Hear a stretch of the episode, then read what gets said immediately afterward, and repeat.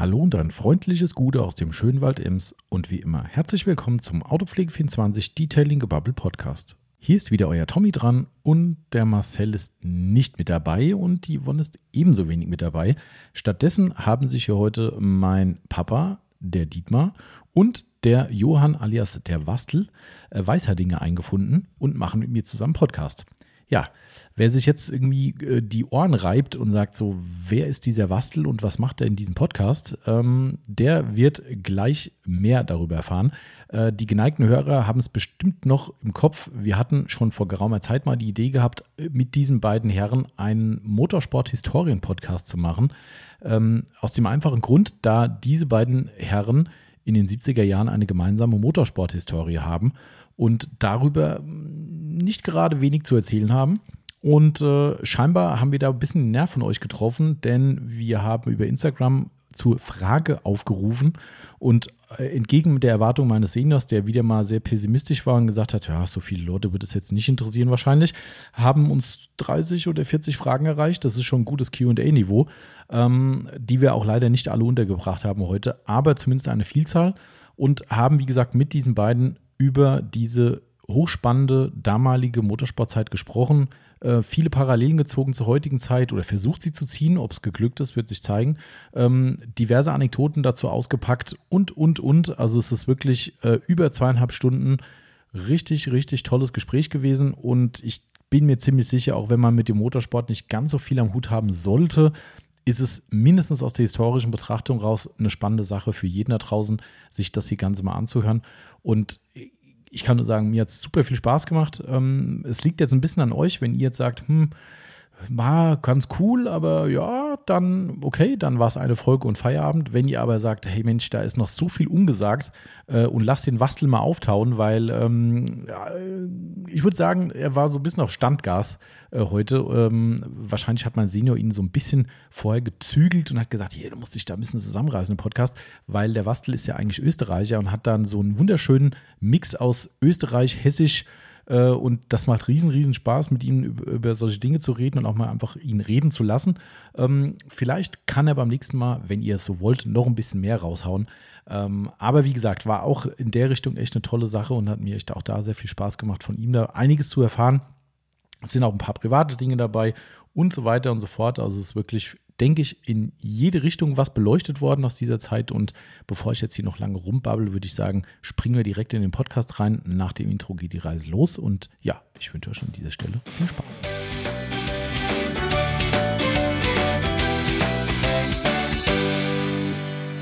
Und da sind wir wieder in unserer neuen Detailing Gebubble Podcast Episode, die heute gar nicht so viel Detailing bzw. Autopflege beinhaltet, sondern heute sich ganz dem Motorsport widmet.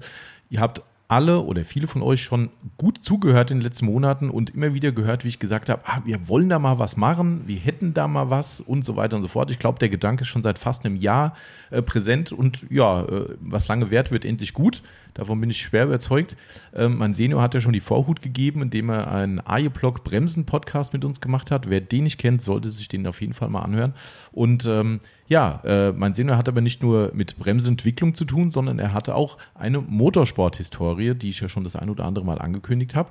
Und die hat er aber nicht alleine, weshalb er natürlich heute noch Verstärkung dabei hat. Das heißt, wir haben einen schönen Dreier-Podcast heute und ich bin sehr gespannt, wohin die Reise geht. Ihr dürftet uns auch viele Fragen dazu schon im Vorfeld stellen. Die werden wir gleich immer wieder einstreuen und dann schauen wir mal, wo die Reise hingeht. Genau, ich will gar nicht so lange babbeln am Anfang, sondern ich stelle erstmal unsere beiden Mit-Podcaster vor. Mein Senior kennt er ja schon und der liebe, ich sag jetzt mal, wie ihn jeder nennt, glaube ich, der Wastel äh, ist mit dabei. Ähm, aber ich glaube, ihr könnt euch beide vielleicht entsprechend selbst vorstellen. Da der Wastel gesagt hat, mein Senior soll den Anfang machen, gebe ich erstmal das Wort an ihn. Mhm. Erstmal, ich sag Gute, mhm. du sagst. Ich sag Servus. Als Franke sagt man Servus. Und Wastel, was sagt man in Österreich? Habe die Ehre. Habe die Ehre. Also dann fange ich erst einmal ganz kurz nur an. Äh, der Thomas hat ja schon gesagt, dass in den vorangegangenen Podcasts ich ja schon irgendwie bekannt geworden bin. Ähm, sei es drum, äh, mir gegenüber sitzt der Wastel, da muss ich gleich mal sagen, wer sich genau auskennt, Wastel ist eigentlich die österreichische Kurzform von Sebastian und er heißt eigentlich Johann Weißheidinger, Aber wahrscheinlich kommt es durch das W vom Weißheidinger, dass jeder ihn eigentlich nur als Wastel kennt. Ähm, der den Namen erfunden hat, ist schon gestorben. also er ist äh, weit und breit in der Rennszene als Wastel bekannt. Und äh, ich kann ihn eigentlich, ich, ich, charakterisiere ihn jetzt einmal ganz kurz. Er ist ein begnadeter Schrauber. äh, und nur deswegen bin ich eigentlich auch im Motorsport richtig erfolgreich gewesen. Und wenn wir jetzt in den weitergehenden Gequatsche hier äh, immer wieder mal von Erfolgen reden, dann soll das nicht heißen, dass wir jetzt da angeben wollen. Wir waren ja auch wirklich richtig äh, erfolgreich. Aber wenn man Stories aus der Vergangenheit erzählen will, dann bleibt es natürlich nicht aus, dass man auch immer ab und zu sagt, da haben wir gewonnen oder wie der Wastel sagt, da haben wir gewonnen. Ähm, das ist nun mal so und meistens war es so, dass wir Erster oder Zweiter geworden sind, egal wo. Ja, mehr kann ich jetzt zur Vorstellung eigentlich. Von dir selbst erstmal nicht so viel sagen? Ja, von mir selbst hast du ja schon gesagt, dass ich äh, äh, Maschinenbauingenieur äh, geworden bin aufgrund eines Studiums und dann bei der Adam Opel AG in der Entwicklungsabteilung angefangen habe, in der Bremsengruppe zuerst und dann über ABS und ESP und so weiter dahin äh, geworden bin. Äh, da sage ich jetzt einfach, wir gehen gleich mal weiter, was der Wastel für eine Ausbildung hat. Erzähl. Im, Geg im, Im, Gegensatz zu dir, du bist ja Diplom-Ingenieur, bin ich nur sogenannter Schmalspuringenieur.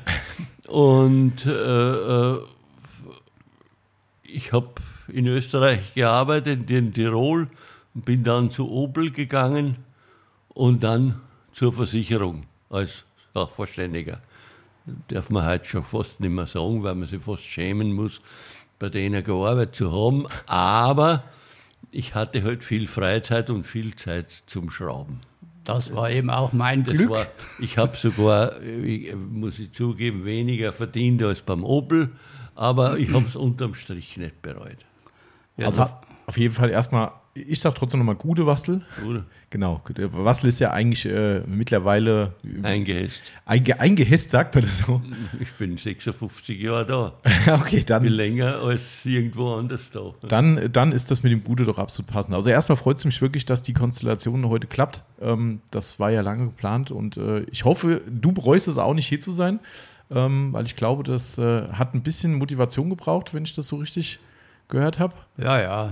Ich, Überredungskunst war schon dabei, aber jetzt sitzen wir nun mal da und er hat ja auch eigentlich schon eine Gemeinsamkeit, die wir haben. Nicht nur das Rennfahren, sondern er hat bei Opel gearbeitet und ich auch, aber ich glaube, wir haben uns die Hand, die Klinke in die Hand gegeben. Genau wo er bei Opel weggegangen ist in die Versicherung, habe ich bei Opel angefangen. Das war zumindest mal 1971. Also ihr seht, es ist schon sehr, sehr lange her und da waren viele von euch überhaupt noch nicht auf der Welt. Ähm, aber trotzdem sind wir uns dann begegnet. Wie seid ihr denn euch begegnet? Fangen wir doch vielleicht mal ganz rustikal ja, an. Begegnet, ich, ich sage, ich, das habe ich ja erzählt, ich vor, äh, jetzt vor. Äh, ich bin in Hockenheim gefahren und da war einer dabei, der Dieter Mehlhoff, äh, der, der Heinz-Jürgen Mehlhoff, der hat gesagt, da ist ja so ein junger Ingenieur bei uns. der hat gesagt, wo du überall nicht so schön gefahren bist. Und da habe ich einen Hals gekriegt. Da meint, was ist das für einer? Wart nur, wart nur, wenn du mir begegnest. Aber eigentlich so in Hockenheim haben wir sie nie begegnet oder kaum einmal sind wir gemeinsam Rennen gefahren. Und mit dem Ascona war es ja so, dass man sie immer wieder ausweichen wusste auf Bergrennen, wobei er genau wie ich so die große Liebe war, das Bergrennenfahren nicht. Aber jetzt seid ihr natürlich schon einen Schritt zu weit. Ja, wollte ne? ich jetzt gerade eigentlich schon. Reichs. Nein, nein, über nichts gestrichen. Das nein, nein, ist alles hervorragend. Aber die, die, die, die, die Ursprungskonstellation, die war ja nicht so, dass ihr mhm. euch beim Motorsport doch, ihr habt euch beim Motorsport Schon. getroffen, aber ja. jeder für sich ist ja irgendwie zum Motorsport erstmal gekommen. Ja, ja, ich wollte eben da gerade mal äh, einflechten. Also erst einmal ist das natürlich richtig, aber da kommen wir später noch mal genauer dazu, wie wir uns wirklich dann kennengelernt haben. Er hat es ja schon angedeutet. Äh, die Frage war ja, wie kommt man denn überhaupt zum Motorsport? Hat übrigens unsere liebe Zuhörerin Mrs. Lovely, die sehr viele Fragen gestellt hat, auch genau das gefragt. Somit passt es perfekt. Ja. Also, wie kommt man zum Motorsport? Äh, wir waren auch mal jung. und zwar eine Zeit, sagen wir mal, mit 16, da durften wir ja noch gar kein Auto fahren, aber trotzdem in, zu unserer Jugendzeit, da gab es eigentlich nur schneller.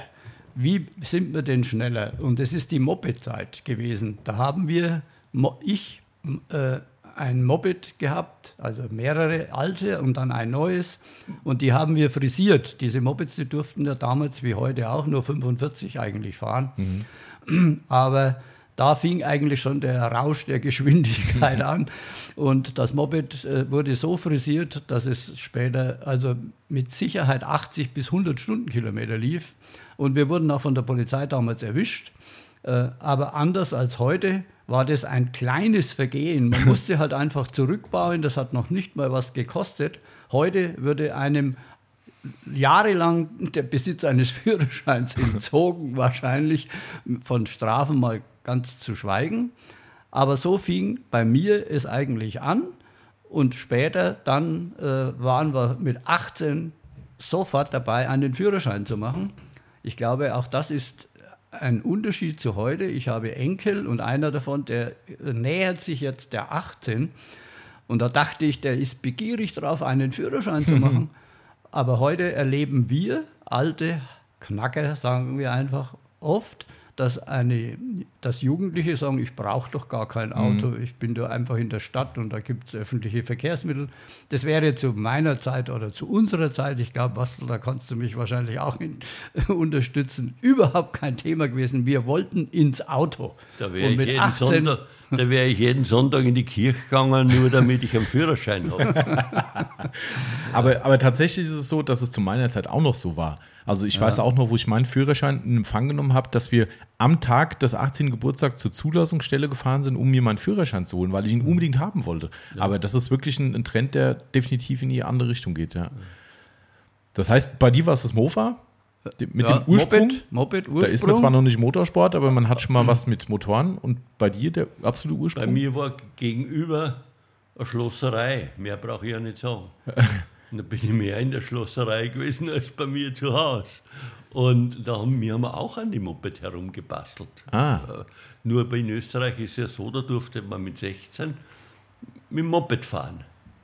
Mit, mit 16 mit dem Moped fahren, äh, ohne Führerschein. Ah. Da hat man überhaupt Aha. nichts machen müssen. Und äh, beim Puch-Moped, das hat 2,3 PS gehabt, gab es eine Ausführung mit 60 Kubik das war ein Motorrad und das ist 100 gegangen. und, und, und, da hat, äh, da habe ich dann die Zylinder drauf gekriegt und die waren aber so breit, die Überströmkanäle, dass seitlich, da habe ich da so, so Bleche machen müssen. Und das habe ich in der Ingenieurschule gemacht und da hat der Lehrer gesagt, wir haben ja, wir haben ja eine Lehrwerkstatt gehabt und da hat und da hat der Lehrer gesagt, gut, du kannst das machen, aber du kriegst Noten drauf. Wenn du Scheiße machst, dann kriegst du Scheißnoten. und, und das Moped, ich war ja an der Grenze und, äh, zu, zu Deutschland. Und da bin ich natürlich über die Grenze und habe mich dann mit den Kreidler angelegt, weil die Kreidler, die sind 100 gegangen. das war aber, das, meines Erachtens, das hat mit, mit, mit, mit dem Traum vom Motorsport eigentlich wenig zu tun. Weil, wenn ich jetzt da schon gleich ausholen darf, äh, ich habe in Tirol gearbeitet und, und von dem Gehalt her und so war das klar, dass das ein unerreichbarer Traum ist. Ein mhm. absolut unerreichbarer Traum. Dort waren viele Bergrennen mit richtig äh, äh, äh, bekannte Fahrer, der Abbott mit den Werksmannschaften, Hans Hermann, Johann Ortner und so, das waren die Stars. Und da bin ich natürlich herumgeschlichen. dann sehe ich unseren Tankwart fahren mit der Geländemaschine und Gummistiefeln. Denke mir, das könntest du ja eigentlich auch. Aber es, es war nichts. Man, man, muss, man kann das jetzt ruhig sagen. Ich habe, damit man überhaupt äh, äh, ich habe in Österreich damals gar nicht schlecht verdient, aber das waren 3500 Schilling. Das sind genau 500 Mark. Aha. Und da haben die, sind viele Leute zu BMW gegangen und so. Bei BMW hat man vielleicht einmal 750 Mark verdient oder 700 Mark. Und da habe ich bei Opel beworben und da war der Anfangsgehalt 960 Mark. Und während ich noch gewartet habe auf, auf den Anfang, kam ein Schreiben vom Opel, dass sie das Gehalt auf 1044 Euro erhöht hat. Das heißt, dass ich habe doppelt so viel verdient. Und durch einen Zufall bin ich an einen NSU 1000 gekommen, das war noch nicht einmal ein TTS. Und, und da habe ich schon gesagt, und da hatte ich eine Freundin, da habe ich schon gesagt, die habe ich extra aus Österreich mitgebracht, muss man sich mal vorstellen. Und, und, und, und da, da gab es so Slalom beim Opel, da konnte man einfach hinkommen. Da hatte ich damals noch kein NSU, da hatte ich einen, einen Rekord AQB, da wollte ich mal mitfahren. Wenn du da mitfährst, dann bin ich sofort weg und so. Naja, Wer gut, hat das gesagt? Die Freundin. Oh, die Freundin. Und hat sie aber dann eh erledigt, weil sie wirklich weg war. und, und, und jedenfalls, und dann habe ich den NSU gekriegt und dann bin ich so einmal Slalom acht Tage gefahren. Und mein erster offizieller Slalom war der, bei der Jahrhunderthalle in Höchst. Ach ja. Mit, also da gab es ja genehm, sogenannte genehmigungspflichtige und nicht genehm, genehmigungspflichtige, da musste man eine Lizenz, äh, eine Lizenz, nicht einen Ausweis haben. Ah, also damals gab es noch nichts mit Lizenz? Ja, ja doch gab es schon. schon? Okay. Und dann bin ich, und dann äh, hatte ich, ist mir hinten einer draufgefahren, da war das Auto hin. Und dann hatte ich das Glück, einen Autoverkäufer zu kennen äh, in, in, in Hofheim. Und der hat mir angerufen und gesagt, ich habe einen NSU TTS, einen Original TTS. Den nehme ich in Zahlung für, ich glaube, 6000 Mark. Da lacht man halt drüber. Und äh, äh, äh, wenn du das zahlst, kannst du ihn haben. Das Auto war praktisch neu, weil ist eigentlich schade drum gewesen. Und da damit habe ich dann angefangen, Slalom zu fahren, richtiges Slalom. Und damals war das ja relativ einfach. Da ist man wenn die Autos da gestanden sind, ist man da herumgegangen und hat geschaut, wer hat Rennreifen dabei. Die keine Rennreifen dabei gehabt haben, die konnte man gleich mal abhaken, weil die waren erledigt. Und, und, und damals gab es ja nur, gab es keine Sommer, äh, keine Slicks und nichts.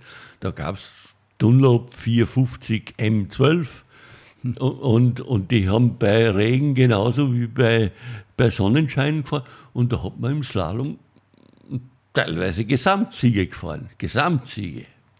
Kann, mit der NSU war natürlich, der NSU war natürlich im Slalom ein Auto, was nicht äh, zu schlagen war. Ne? Könnt ihr mal kurz für die Leute, die es nicht kennen, weil das ist, glaube ich, heute ja nicht mehr so Standard oder zumindest mir nicht ein Begriff, die Slalomrennen an sich, mal kurz genauer sagen, was passiert da? Also ich meine, das, wie Slalom funktioniert, ja, weiß jeder. Aber hauptsächlich auf Supermärkten und so auf dem Parkplatz.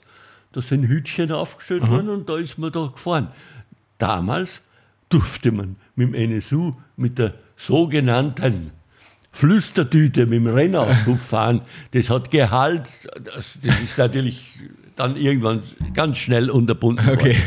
Und ja, und, und, und, und dann habe ich halt eben angefangen, auch so einzelne Bergrennen zu fahren. Und da war es ja so, dass man bei Rennen, also nicht bei Slalom, bei Rennen, ob das jetzt Rundstreckenrennen oder Bergrennen war, musste man fünfmal unter die ersten drei sein, dann hat man eine Lizenz gekriegt. Ah, wo muss man den ersten drei? Beim Slalom? Oder Nein, beim, beim, beim, beim Rennen. Also, okay. Ob das dann Rundstrecken oder Bergrennen war, egal. Aha. Und da bin ich dann Bergrennen gefahren und das war eben so, da ist man mit dem NSU gefahren, hinten hat man vier Rennen, immer noch, Slicks gab es nicht, vier Rennreifen drin liegen gehabt und hat statt der Flüster, den Rennauspuff hat man ja dran gehabt, das war so ein Fächerauspuff, wo dann diese fürchterliche Flüchtertüte dran war. Und da hat man, das war vom Opel Kadett, so ein Auspuff gemacht, mit dem man halt gerade so fahren konnte auf der Straße. Dann hat man nur den Auspuff ändern müssen, abmachen müssen und, Ding, und dann ist man das Bergrennen gefahren.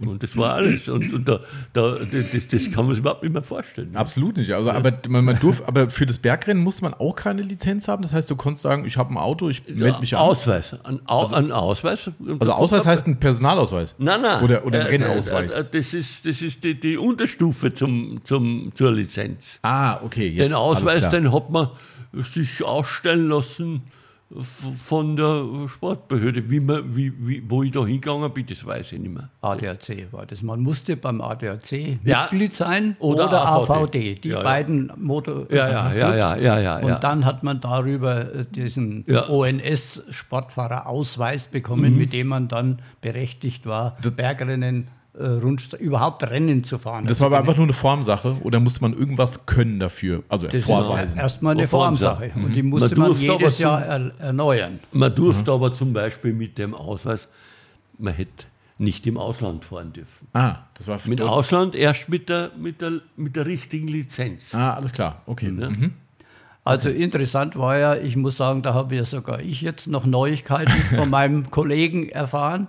Wir haben ja genau die gleiche äh, Anfangsgeschichte. Also auch ich habe nach der Moped-Geschichte, also mit 18 Führerschein, dann ein Auto gekauft. Das erste neue Auto war auch ein NSU, NSU Prinz 4. Der hat damals gekostet 3.999 D-Mark neu. Und damit bin ich, wie Wastel er gerade schon erzählt hat, äh, jetzt will ich auch Motorsport machen. Was mache ich da? Also ONS-Ausweis natürlich, dann auf diesen Supermärkten. Mein erster Slalom war in Mannheim, 1. Mai, auch auf einem Supermarktparkplatz, Hütchen aufgestellt. Und siehe da, ich war, zu, ich weiß nicht mehr, ob ich da erster oder zweiter, jedenfalls war ich gut dabei, sodass ich eine Woche später von der Firma NSU, von der Sportbetreuung, die es damals auch schon gab, völlig überraschend ein Brief hinbekommen habe. Da war eine Plakette drin, siegreicher NSU-Fahrer und irgendein Gutschein für irgendwas. Also, und da hat man gesagt, ach, da kann man ja tatsächlich auch äh, mit Erfolg äh, bekannt werden. Und dann waren die nächsten Schritte genau wie bei dir, Wastel, NSU, T, äh, T, erst einmal TTS gebraucht, dann ein neuer NSU TT und später dann fing es, da erzählen wir dann vielleicht weiter, aber das waren genau die ursprünglichen äh, Erfahrungen mit dem Rennenfahren. Und so äh, glaube ich, müsste man heute, wenn man anfangen wollte, eigentlich auch anfangen. Ich weiß zwar gar nicht, ob es noch so Sla Slaloms gibt, Slalom war es ja auch ein Bergrennen auf jeden Fall. aber Bergrennen gibt es noch. Äh, Das ist letzten Endes das, wo man sagt, da könnte man jetzt mal wirklich anfangen, ernsthaft Motorsport betreiben. Und dann ging es eben weiter. Also bei mir fing es dann ja die berufliche Laufbahn an. Man hatte dann doch mal ein bisschen mehr Geld zur Verfügung. Und dann war meine erste Amtshandlung bei der Adamobel AG einen Ascona 1600 zu erwerben und den bei der Firma Irmscher herrichten zu lassen, Motor, Tuning und so weiter. Und damit fing ich an, Bergrennen zu fahren. Und da lasse ich jetzt gleich mal wieder den Wastel weitererzählen, weil da haben wir uns dann erstmal, naja, kennengelernt. Wir haben uns damals schon Hassen gelernt. hassen gelernt, sagt er, weil wir eigentlich schon damals unter den Ersten immer waren. Mal er, mal ich schneller. Ich glaube, das kann man durchaus so sagen. Wir haben beide gemerkt, hoppla, da gibt es jemanden, der ist eigentlich auch so erfolgreich wie du selbst. Und dann sind wir, die andere Story kannst du vielleicht nochmal jetzt weiter erzählen mit dem Mailenhof, wie du mich dann richtig kennengelernt Aber darf hast. ich noch mal ganz kurz dazwischen Oder? die Ja. Sto- Story nicht vergessen? Nur was für mich noch nicht so ganz klar war, was war denn der, der, wie soll ich sagen, der Antrieb oder der Startpunkt zu sagen, ich will Motorsport machen überhaupt, weil das war ja nicht das Mova oder das Moped. Also man hat ja nicht Moped frisiert und sagt, du super, jetzt mache ich Rennsport. Also ich meine, gab es irgendwann was, wo man sagt, ich finde es toll, was andere machen oder das ist ein Der, der Antrieb war, war, die, war, war das Interesse. Geschwindigkeit, Das war schnell. das Interesse. Damals, damals schnell ich kann mich nur erinnern, damals gab es noch kein Fernsehen. Äh, da habe ich in der Ingenieurschule, am Wochenende war ich bei meiner Tante. und da habe ich dann immer die Sportnachrichten äh, im Radio gewartet, weil, weil ich gewusst habe, oh, das, das Wochenende ist 24 Stunden von Le Mans. Da wollte ich wissen, wer da gewonnen hat. Okay, also das heißt, ihr hattet ein Grundinteresse vom Motorsport einfach auch, Ja, sicher. als, als wie, wenn wenn man kein heute Motorsport Wenn ich kein. Interesse am Motorsport gehabt hätte, hätte ich das ja bleiben lassen. Mhm. Ne? Und, und äh, äh, ich, ich, ich gehe sogar so weit, äh, äh, dadurch, dass das für mich immer unerschwinglich war, Mhm. Hat sich dann ein, eine, ein gewisser Fanatismus entwickelt. Das ist schon klar. Aber ich freue mich, dass ich trotz allem, das glaubt mir keiner, geizig bin. Und, und äh, ich will jetzt da eine Geschichte erzählen, da war ich bei der Allianz. Äh, ich war Sachverständiger und da kam eine Frau, die ich gekannt habe, weil der Mann ist Bergrennen gefahren und so, und da haben wir da so herum. Und ich bin halt auch immer so mit, mit freier Schnauze ziemlich schnell mit irgendwas sage ich was, was eigentlich man sagt, hätten wir es besser bleiben lassen. und da hat und da hat die Frau hat gesagt, ja, Herr Weißeidinger, bei Ihnen ist ja wohl ein bisschen besser gelaufen und so und so. Und da habe ich gleich losgepoltert. Ja, da gibt es ja solche Idioten, die verfahren ganze Häuser und so und so. Und, und, äh, äh, und auf einmal habe ich gesehen, die Frau wird immer kleiner. Äh, und da habe ich in ein Wespennest gestochen. Und hat gesagt, ja, ihr Mann hat sein El ihr Elternhaus auch schon verfahren. Also Verfahren heißt, äh, auf, also, Vom, vom Geld her. also damit man Motorsport machen konnte, ja, aber und, erfolglos. und, und das, da, da war ich also irgendwo, äh, dass ich, ich habe einen kennt, der hat, sich- der hat alles in Nockenwellen und, und Vergaser gesteckt und die Kinder haben nichts zu fressen gehabt Mhm. zu Hause. Na, das gibt's nicht. Und, und da bin ich dann schon ein bisschen vorsichtig Mhm. gewesen. Da bin ich auch später. äh, Ich hätte nie, genauso, ich weiß noch, jetzt hole ich natürlich schon ein bisschen aus, wie ich 82 82 habe ich mal im Sommer gemurmelt, dass ich Ende der Saison aufhöre. Äh, der, der, nie, nie, nie. Und bei mir war der olympische Gedanke nie so besonders stark ausgeprägt. Da hat es ja wirklich brave Leute gegeben, die haben sich auch einen Ascona gekauft und haben mit dem serienmäßigen Ascona da mitgefahren haben sich mal gefreut, wenn es statt vorletzter, äh, statt letzter vorletzter wäre. also das wäre meine Sache nicht gewesen. Also du hattest das, was du sagst, diesen Fanatismus, dass man gesagt hat, ich will nicht nur dabei sein, der Ja. olympische Gedanke, sondern ich will auch vorne und dabei wie sein. Ich oder gewinnen. gemerkt habe, äh, äh, wie ich gemerkt habe, dass es halt nicht mehr so geht, weil richtig gut ging es ja mit dem Commodore. Selbst das ha- habe ich ja unserem Freund, äh, der dem Dietmar besucht hat, auch gesagt. Der, Mo- der Monza war eine Notlösung, weil wir nichts anderes gehabt haben. Der Commodore, das war schon das, das Nonplusultra. Jetzt müssen wir langsam machen, weil jetzt sind wir schon fast Ja, wir schon ganz, fast ganz weit. Okay, aber dann, ich hatte euch ja eben nur unterbrochen, aber ihr wolltet diese Begegnungsgeschichte jetzt ja, nochmal die Begegnungsgeschichte war folgendes. Äh, äh, mir, mir, die, dieser Mellenhof, der mich ja damals auf ihn auch aufmerksam gemacht hat, Das war wirklich so, dass er gesagt hat, der hat gesagt, der junge Ingenieur, hat er gesagt, der junge Ingenieur, dabei war er älter ja wie ich, also der junge Ingenieur, Junge hätte sich sparen können. Und jedenfalls, da habe ich ja ihn noch gar nicht gesehen, habe ich ihn noch gar nicht gekannt. Und, äh, aber da, da sind wir schon ein paar, ja, ich bin ja schon mit dem Commodore ein Jahr früher gefahren wie er. Er ist noch mit Mont, mit dem Ascona gefahren. Und da war es so, dass hat es sich ja ergeben, dass wir den großen Preis der Tourenwagen gefahren sind, da haben wir einen zweiten Fahrer gebraucht. Und da haben wir gesagt, wir müssen, normal wäre dieser Heinz-Jürgen Mehlenhof, der auch äh, ganz gut gefahren ist und auch Erfolge gehabt hat, der Fahrer gewesen, der mitgefahren wäre. Dann wäre das vielleicht ganz anders gelaufen. Und, und, und dann haben wir gesagt, wen nehmen wir denn? Der hat keine Zeit gehabt. Wen nehmen wir denn? Und dann haben wir gesagt, einen Ripka oder ihn.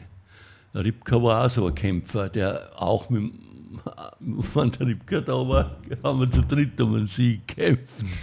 Und, und, und, und, und dann haben wir halt irgendwie, wir haben nicht gewürfelt, dann haben wir gesagt, dann nehmen wir den Hackner, der ist näher und so. Und äh, hat, ich habe es ja nicht bereut. Ich habe sie nicht bereit. Das So, freut mich ja. so, sind wir, so sind wir zusammengekommen. Wir sind zwar bei dem ausgefallen, weil da einen Scheiße gebaut haben mit der Kurbelwelle.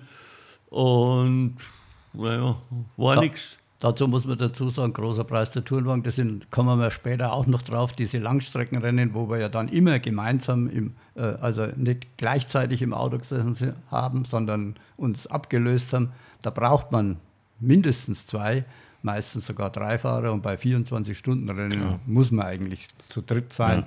Ja, ja heute oder genauso. heute fahren vier oder fünf sogar, Mhm. die viel Geld dafür bezahlen, aber da sind wir auch schon wieder fast einen Schritt zu weit. Also so haben wir uns jedenfalls dann, oder so sind wir zusammengekommen, Mhm. ernsthaft mal. Vorher haben wir uns ja nur am Ascona Berg mal ab und zu gesehen, erster, zweiter, dritter Platz vielleicht.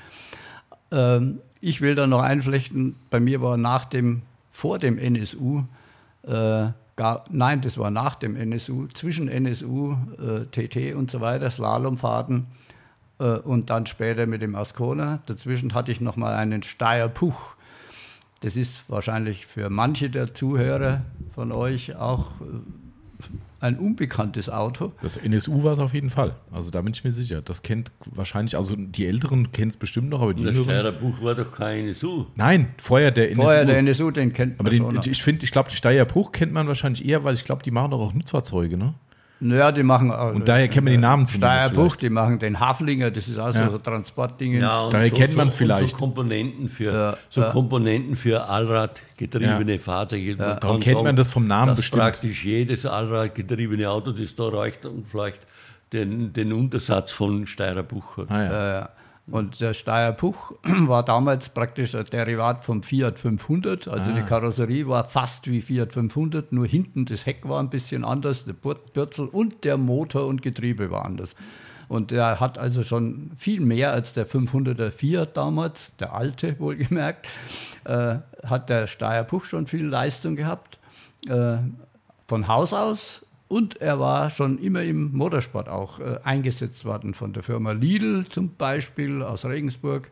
Die haben den getunt und da hat der Steyr Puch 650 TR hieß der. TR2. Der, der- war CR2, so danke. gut gerechnet. Der hatte damals auch schon 65 PS so ungefähr. Also das war also eine Literleistung von 100 PS pro Liter, wie man das auch manchmal so sagt. Das war schon was. Und diesen, dieses Auto, das wurde mir von einem reichen Freund, sagen wir einfach, zur Verfügung gestellt, weil ich ihn wieder hergerichtet und äh, repariert habe und betreut habe. Und dann durfte ich den auch mal fahren und habe dann auch gleich irgendwo vielleicht auch mal gewonnen. Und so durfte ich den Steyr Puch eine Weile fahren, bis er nicht mehr zulässig war im Motorsport, weil der hatte die Türen noch nach hinten öffnend, diese sogenannten Selbstmördertüren. Ah, ja, Äh, und dann wurde der von der Sportbehörde aus dem Verkehr gezogen, weil das dann eben einfach zu gefährlich war, wenn unterwegs mal die Tür aufgeht. Die reißt ja dann alles aus den Angeln. So, jetzt bin ich aber dann, wollte ich nur einflechten, das waren so Zwischenstationen und irgendwann Ascona. Und dann fing eigentlich die Rundstrecke an und da hat Wastl ja gerade schon gesagt, da haben wir uns zum ersten Mal in einem Langstreckenrennen, das waren glaube ich vier Stunden damals, der, dieser große Preis der Tourenwagen, Tourenwagen, äh, als Fahrer abgelöst und offensichtlich war er zufrieden. und ich war mit den Autos, die er hatte, auch zufrieden und habe mir dann selbst auch einen Commodore aufgebaut. Weil Wastl vorhin auch noch die Finanzen angesprochen hat. Es gab auch damals eigentlich, eigentlich gab es nur zwei Möglichkeiten. Entweder man ist ein begnadeter Schrauber und macht viel, viel selbst und investiert jede freie Minute, auch Samstag, Sonntag, egal, entweder zum Rennenfahren selbst oder zum Schrauben. Und bringt dann doch ein vernünftiges Auto auf die Räder oder man kauft sich ein und verfährt ein Einfamilienhaus. Diese zwei Varianten, die gab es. Aber das ist gut, das hat nämlich Lastafari, unser Zuhörer, hat genau das nämlich gefragt. Er hat gesagt, wie hat man das damals finanziert? Das war genau seine Frage gewesen. Ich glaube, das habe ich gerade schon fast beantwortet. Äh, natürlich hat, selbst wenn man alles selbst gemacht hat, ist, wir haben nicht nur jede freie Minute, sondern auch jede freie Mark in, in, in den Motorsport gesetzt. Ja, Soweit die Damen, die es damals auch schon in unserem Les Leben gab, mitgemacht haben. Ja, ich sage immer wieder, ich, ein gewisser Geiz war da und da bin ich dankbar dafür. Äh, Ich, ich habe ich hätte jetzt nicht äh, mir einen Satz Reifen gekauft für 2000 Mark, um am Nürburgring 15 schneller zu sein. Mhm. Da hätte ich sagen, da bin ich lieber 15 langsamer. Und, und, aber äh, äh da, da, da gab es halt Leute, auch Privatleute, die überhaupt keine, keine Hemmungen hatten. Mhm. Gut, das ist ja heute noch viel schlimmer wahrscheinlich. Ja, viel schlimmer, viel schlimmer. Gut, ich meine, wir sind auch mal vor allem als Gruppe 1 Profis bezeichnet worden. Das hat mich sogar gefreut, wenn man so sagen darf. Und äh, also wie gesagt, es ist absolut unvergleichbar. Ich habe den, den, den Unterschied äh, richtig gemerkt, weil ich mein, unser gemeinsamer Freund, der Peter Großmann, hat bei Abex gearbeitet und ist von Abex zu den Rennen, Langstreckenrennen hingeschickt worden und da habe ich zu ihm gesagt, ich nehme mich mal mit. Das war, das war auch schon 15 Jahre her. Nehme mich mal mit. Dann hat er mich mitgenommen zum Nürburgring. Da habe ich ja diese, dieses äh, äh Industriegebiet, das da am, am, an mhm. der, an der, äh, in Mausbad da ist, das habe ich ja gar nicht gekannt. Und habe ich gesagt, Peter, fahren wir, aus, fahren wir mal komplett durch, das ist unglaublich. Ja. Und, und auch im Fahrerlager. Im Fahrerlager, da hat mit dem Ascona, jetzt springe ich schon wieder woanders hin, mit dem Ascona hat es einen Riesengeschrei gegeben, wo wir, wir waren ja so ziemlich die Ersten, mit dem Anhänger gekommen sind. Die haben gesagt, äh, Gruppe 1 Auto am Hänger, eine Frechheit und so. Das ist die Alternative Aber, auf eigener Achse, oder was? Ja, ah. ja mir, ich bin einmal in Zolder mit einem, der ist mit seinem Opel-Rekord mitgefahren und ich bin Zolder gefahren und dann ist mir beim, beim Zurückfahren äh, ist mir die Lichtmaschine verreckt. Mhm. Jetzt haben wir Jetzt haben, hat der die, in seinem Rekord die Batterie aufgeladen und dann zwischendurch, es hat ja geregnet, man musste einen Wisch haben und haben wir dann die Batterie nicht mehr gewechselt. Und da habe ich gesagt, das will ich nicht mehr haben. Da habe ich günstig einen Hänger gekriegt und was anderes. Bei den Commodore und Monza hat es überhaupt keine, keine, Diskussion gegeben, aber es ist halt so. Ne? Ja, also da, die sind wir dann schon grundsätzlich auf dem Anhänger gefahren, aber wie er schon sagte, die Ascona-Zeit oder noch früher NSU-Zeiten, da ist man natürlich auf der Achse, wie es so schön heißt, auf der Straße gefahren. So ja. mit, mit, äh, naja, mit beiden Augen zudrücken, mit der, am Rande der Legalität, ja. weil man ja doch einige Modifikationen am Auto durchgeführt hat. Ja. Aber zumindest mal ist man nicht mit Rennreifen auf der Straße gefahren. Ja, äh, also insofern klar. ist es heute das wäre ja fast schon das Schluss, aber wir können das einmal kurz vorwegnehmen. Wer vielleicht mal das 24-Stunden-Rennen auf Nitro wird es eigentlich jedes Jahr mhm. komplett übertragen. 24-Stunden-Rennen Nürburgring, was wir ja auch sehr häufig gefahren sind zusammen. Äh, wenn man den Unterschied sieht, da fahren Werksmannschaften. Äh, das war überhaupt kein Vergleich zu damals. Also man muss weiterhin sagen, wir waren immer noch reine Privatfahrer wirklich reine Privatfahrer, aber es gab auch damals schon, äh, naja, Werksmannschaften, wohl, er, erklärst du. Naja, es gab Leute, die haben sich halt ein, ein, Auto hinstellen lassen mhm. von irgendeinem Tuner. Kann ich mir ja auch. Ja. Und das, das kostet. Ich, äh, wie gesagt, wir hatten natürlich, das kann man heute ruhig sagen, äh, äh, auch einen Gönner, der ist leider schon gestorben, der Helmut Bein, und er hat auch, auch eines Tages gesagt, hier Leute, ihr, ihr führt im Rundstreckenpokal, äh, wir sollten ein eigenes Auto haben für, für das andere, weil damit da nichts passiert. Und da habe ich gesagt, da komm, gibt mir die Teile, wir schrauben es zusammen, weil, weil nichts da war. Da, da, war so ein belgisches äh, Sparauto da gestanden, da hat er gesagt, das kann ich da nicht geben, das ist eine andere Abteilung, das, das ist beim Opel Hm. Kannst vergessen. Und da habe ich gesagt, dann komm, da gibt es mir die Teile. Ich weiß das haben wir nach Michelstadt gefahren, so einen Schrottplatz. Der war äußerst misstrauisch, weil die dürfen ja nichts verkaufen. Da haben wir dann Türen und so Zeug geholt und so. Und so. Das, das, das, das kann man halt irgendwann gar nicht erzählen. Also da will ich vielleicht gerade mal einflechten, weil das nicht so deutlich rausgekommen ist. Äh, um wirklich als Privatfahrer äh, ein konkurrenzfähiges Auto äh, hinzustellen, Entweder man zahlt eben ein Einfamilienhaus in Klammer dafür mhm. bei irgendeinem Tuner, die waren schon auch nicht schlecht, diese Autos. Oder man baut ein Auto selber auf und da gibt es nur eins. Danke, Wastel, nach wie vor immer noch. Aus einer Rohkarosserie muss man so ein Auto aus sämtlichen Einzelteilen zusammenbauen. Nur dann kennt man das Auto und mhm. ich sagte ja schon, er ist der begnadete Schraube. Ich durfte immer nur die untergeordneten Tätigkeiten ausführen. Ja, ja äh, was aber nicht gehabt. heißt, dass ich nicht auch was davon verstehe. Aber es war einfach so, äh, wenn man ihm damals einen Commodore in seinen tausend Einzelteilen auf einen Haufen geschmissen hätte, hätte jede Schraube, jede Beilagscheibe wahrscheinlich heute noch sofort oh, erkannt, wo die hingehört. Na, so ungefähr war es schon. Aber das ist eine gute Frage gewesen, weil ich glaube, die, die, die ist dann eigentlich schon beantwortet, weil das mit der heutigen Zeit oder mit der damaligen Zeit fast nichts mehr zu tun hat. Äh, Pat D hat gefragt, was kostete ein Rennmotor damals und wie viel pro Grand Prix? Ich glaube, das kann man so gar nicht sagen. Das gab es damals nicht. Das kann man gar nicht sagen. Da ist passiert, was weiß ich, da ist mal äh, äh, ein Ventil abgerissen und dann haben wir am Ort und Stelle am Nürburgring am, am, am, auf der Wiese einen neuen Zylinderkopf draufgeschraubt oder sowas. Wobei Heute greifen die ins Regal und nehmen also die, ja. diese äh, sogenannten Werksfahrer oder diese, die Autos gekauft haben, da greifen die einfach die ins Regal und bauen einen neuen Motor ein. Da muss ich noch einmal äh, unserem Freund Peter Grossmann, der immer eine große Hilfe war, äh, äh muss ich wieder zitieren, da waren wir am Nürburgring im Fahrerlager und da ist auch wieder was kaputt gegangen. Und, und da waren noch die Schnitzerleute. Damals ist, ist Schnitzer hat auch Toyota gemacht, kurzzeitig. Ah. Und, und da ist er zu den Schnitzerleuten gegangen, ob so ein Ventileinschleif passt. Die haben, haben die gesagt, wir haben nur komplette Motoren.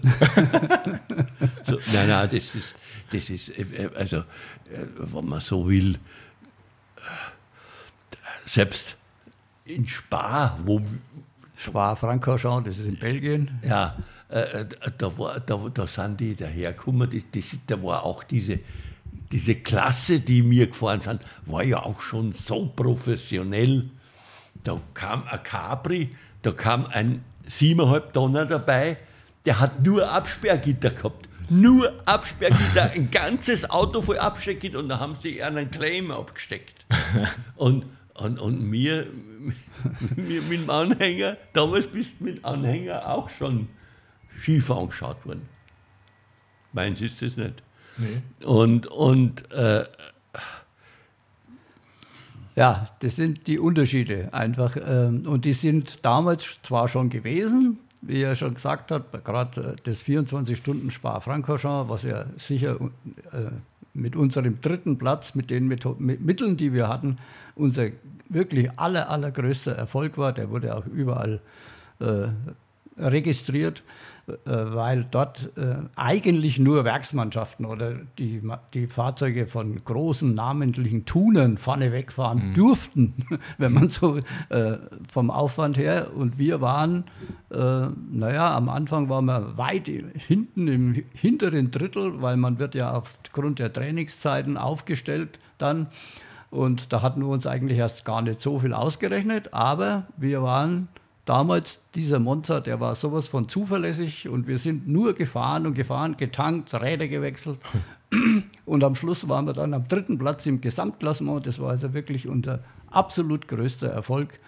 Das kann man wohl so sagen. Aber auch den haben wir uns mit viel Schrauberei erkämpft. Vielleicht für die Leute, die nicht so ganz motorsportaffin sind, um auch mal diese Folge ein bisschen einzuordnen. Wenn du sagst, dritter Platz im Gesamtklassement war unser größter Erfolg, da könnte jetzt ja jemand sagen, äh, da gibt es so einen schönen Ami-Spruch, Second Place is First Loser. Aha. Das ist natürlich Quatsch, weil äh, es wird ja in Klassements eingeteilt, heute ja genauso. Ne? Das ja. heißt, du kannst ja heute, ist ja gerade wieder 24-Stunden-Rennen gewesen, der Dacia, der mhm. mitgefahren ist, der den schweren Unfall hatte. Mhm. Ähm, du kannst ja in deiner Klasse eben entsprechend erfolgreich sein. Das heißt, mhm. du kannst deine Klasse gewinnen mhm. und dann gibt es ein Gesamtklassement, wo dann, ich sag jetzt mal, vorne der Porsche und hinten der Dacia steht. Äh, und daraus wird, aus diesem Gesamtklassement wird dann eben dann auch ein Sieger mit, logischerweise. Das heißt, ihr wart quasi nicht in eurer Klasse Sieger, das wahrscheinlich auch. Na, sowieso. sowieso. Da, war man, da, da, war alles in einer Klasse, das war die große Klasse. Da waren wir auch in der Klasse Dritter nur. Ach so. Das, das, das, weil das Gesamtklassement, da, da waren, ich sage mal, von 50 Autos, da waren sechs oder sieben 1600er und und vielleicht 10, 2000. Das andere sind lauter über 2000 gewesen. Ah, okay. Mhm. Das war aber ein Sonderfall, muss man eigentlich sagen. Aber ja. nochmal zu der Frage, äh, konnte der Wastel vielleicht sogar besser äh, erklären. Also es gibt erstmal eine Klasse, die wurde bei den normalen Rennen in Hubraum eingeteilt. Mhm. Bis 1600 oder bis 1000 Kubikzentimeter, wie du Thomas ja schon mhm. sagte. Auch selbst beim 24-Stunden-Rennen ist das ja so wenn man einen Dacia eben hat, der hat, sagen wir, 1300 Kubikzentimeter, dann gibt es eine Klasse bis 1300. Äh, jetzt muss man noch unterscheiden zwischen Serientourenwagen, Spezial und GT, mhm. also auch Fahrzeugklassen. Man kann einen Klassensieg fahren. Und das starten manchmal ja nur fünf Autos oder so. Also umgedreht, wenn man im Gesamtklassement vorne ist, dann hat man natürlich immer auch einen Klassensieg sowieso schon gefahren. Also das ja, heißt, ja. Klasse und dann gibt es Gruppensiege. Also die Gruppen sind Serientourenwagen, Spezialtourenwagen, GT-Fahrzeuge. Das sind also einzelne Gruppen. Mhm. Die fahren aber alle gleichzeitig, also bei diesen Langstreckenrennen ja, ja, oder auch bei anderen Rundstreckenrennen. Und im Gesamtklassement sind natürlich eben alle die fahren, äh, die vorher automatisch dann eine Klasse oder Gruppe schon gewonnen mhm. haben müssen, sonst wären sie ja nicht im ja, Gesamtklassement vorne weg. Also das zu der Klassen- und mhm. Gruppeneinteilung. Ist das äh, vom, auch, dass das die Leute auch, heute kennen ja viele eher das 24-Stunden-Rennen oder eben die VLN, die heißt jetzt auch schon irgendwie anders, glaube ich, keine mhm, Ahnung. Immer noch? Sicher? Ich meine, die haben irgendwie einen neuen Namen. Einen anderen Namen haben die, ja. Mhm. ja. Ähm, aber wie auch immer, kann man Langstreckenrennen mit der zumindest wohl ziemlich bekannten VLN vergleichen? Ja, das ist ja. Das, das ist der, was heute VLN ist, hieß damals wahrscheinlich ein bisschen anders. ja, das ist ja nur Bürgerring nur. Das ist ja, diese VLN war ja nur Nürburgring. Ja. ja. Das war reine Langstreckenrennen, mehrere im Jahr, weiß nicht, wie viele dazu Zehn. gezählt haben. Zehn. Äh, äh, war rein Nür Nürburgring Nordschleife. Genau. Mhm. So, aber es gab natürlich äh, überall in Europa Langstreckenrennen, mhm. die wir gefahren sind. Also er hat es ja vorhin schon, das allergrößte neben den 24 Stunden Nürburgring ist ja Spa-Francorchamps in Belgien. Mhm äh, oder Le Mans, da äh, reden wir aber lieber mal nicht, weil da fahren ganz andere Klassen, da hätten wir nie mitfahren können. Ja, aber äh, sogenannte Mugellos vier haben Stunden. Wir mal gefahren. Bitte? Mugellos haben wir mal 24. Ja. Ja, ja, wir sind auch in Paul Ricard, Paul Ricard in, in ja. Frankreich 24 Stunden Rennen gefahren, aber es gab eben auch diese sogenannten vier Stunden Rennen, mhm.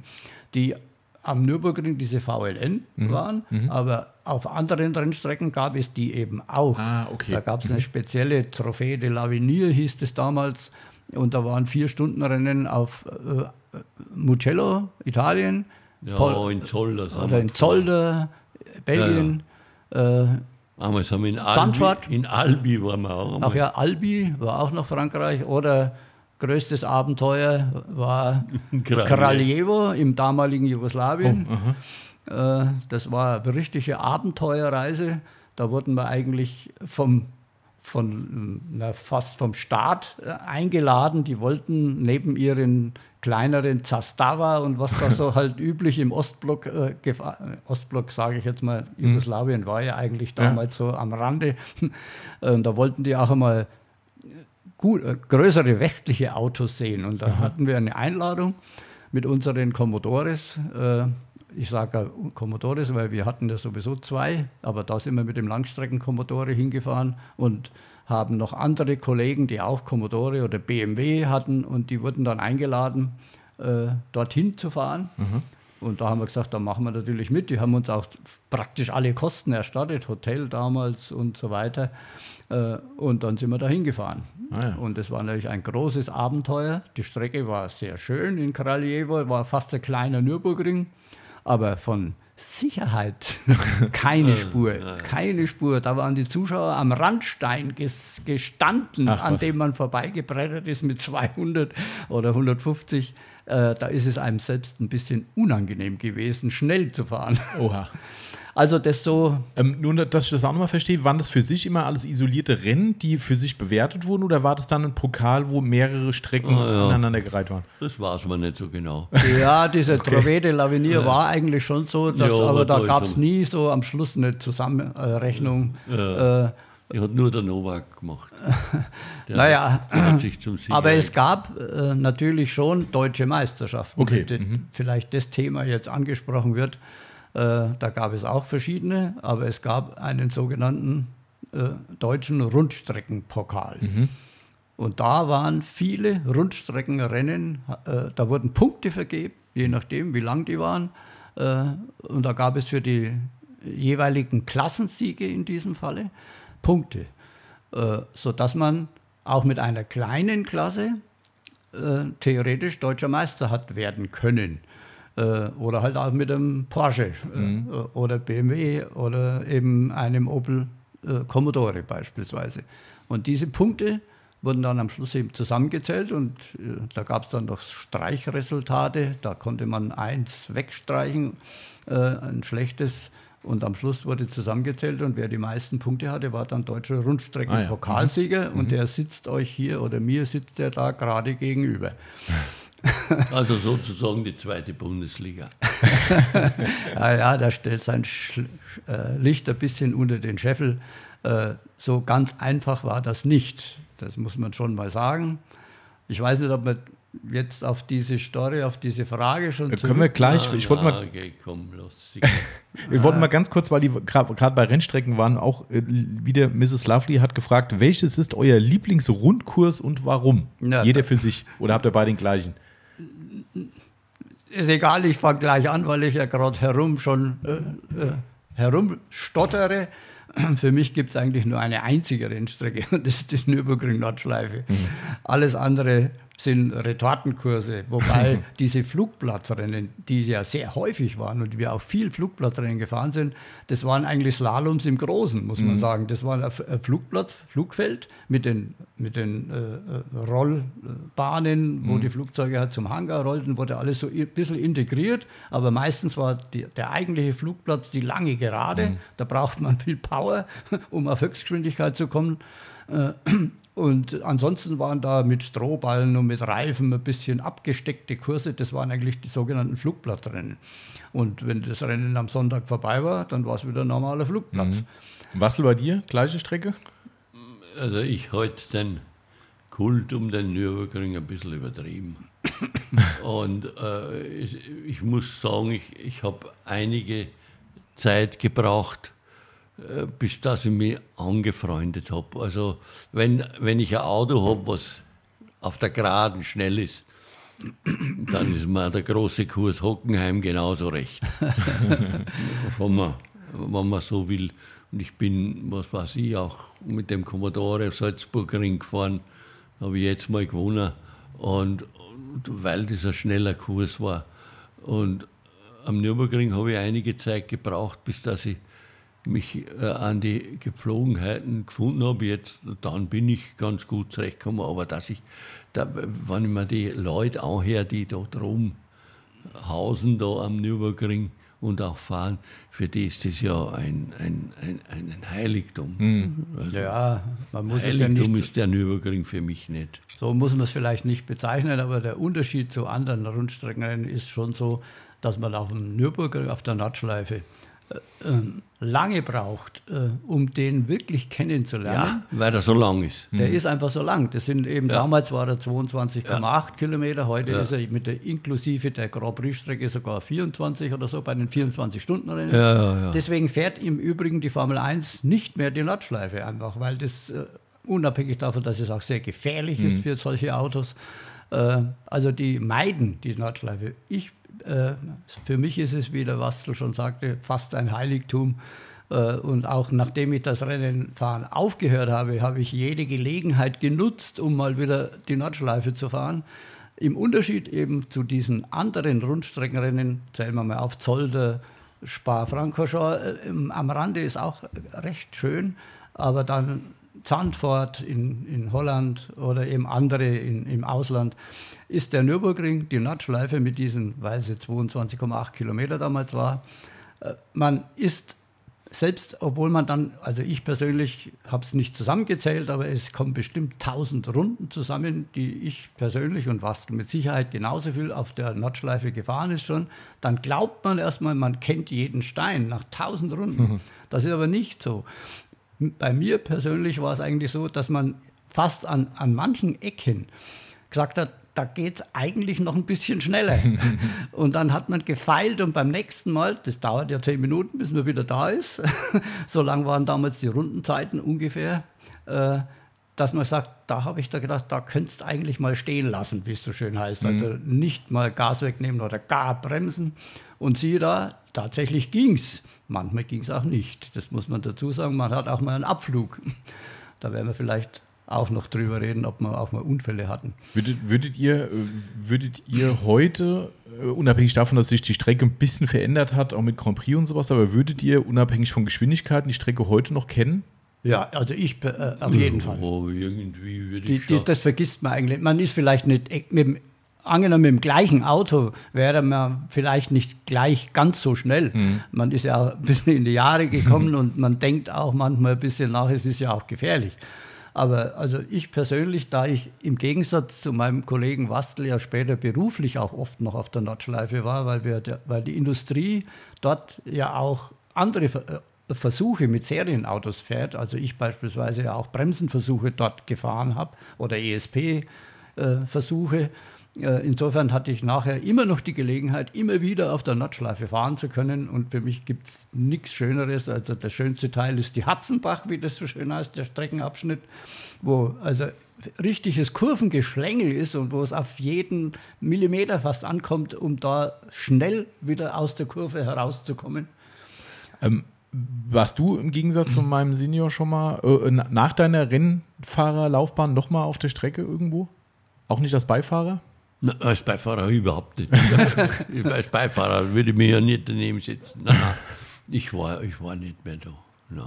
Ja, aber einmal hast du doch erzählt, warst du doch mit Peter äh, vor ja, einigen ich Jahren. war dort, aber ich bin nicht gefahren. Bist nicht gefahren. Weil ich, ich habe im Fahrerlager, ich habe mir das angeschaut, das, das ist also so professionell, dass man da gegen früher mhm. überhaupt nicht zu vergleichen. Wenn man, am, wenn man am Wochenende Rennen gefahren ist, und muss man schauen, dass man da die Reifen beisammen hat, dass man die Reifen beisammen hat. Und, und da, wo wir da waren, da war, da war von Michelin eine regelrechte Wagenburg, wo, die dann die Reifen montiert ja. haben und so weiter. Und, und, und das habe ich am Samstag gestellt, damit man schon gleich mal den Unterschied äh, sieht. Ich gucke mir auch in, in Nitro das Ding an, mhm. Äh, aber nur aus lauter Boshaftigkeit, weil ich mich freue, dass ich da nicht mehr dabei sein muss. und und, und da, da haben sie das Training abgebrochen wegen einem Unfall. Und da hat der Sprecher gesagt, ja, was machen denn die jetzt? Ja, die starten jetzt nochmal neu. Ja, können die jetzt neue Reifen drauf machen? Und da hat der andere gesagt, können sie schon, aber das Gesamtkontingent, das erlaubt ist pro mhm. Auto, darf nicht überschritten werden. Und jetzt kommt die Zahl. 29 Satz ist das Kontingent für ein Auto. Die habe ich in meiner ganzen äh, Karriere unter Anführungszeichen nie gebraucht. und, und, und, so ist der Unterschied von professionell. Ja. Und, und auch damals, wo ich mit meinem Freund Peter Grossmann da war, da kam einer mit einem ganz pobligen Mercedes SLK, da war kaum außer dem Bügel was drin. Ja, der hat aber als Zugfahrzeug ein Mercedes Actros mit einem Dreiachs, äh, mit einem Dreiachs-Sattelauflieger gehabt. Das ist, das ist also, ne, ja. also da. Ja. Aber war bei dir das Interesse dann einfach weg? Das war weg, ja. Ah, okay. weil ich habe gesagt, der, der, der, der, der, der, der, na, der äh, olympische Gedanke war bei mir nie so sehr stark Mhm. ausgeprägt. Es hat oft Leute gegeben, man, wir haben natürlich schon gute Autos gehabt, hat einmal einer gesagt zu mir, ja, du hast immer das beste Auto, das beste Auto. Gesagt, das ist mir wurscht, ich will nur einen halben, halben Meter für dir über die Ziellinie fahren. ist mir völlig wurscht.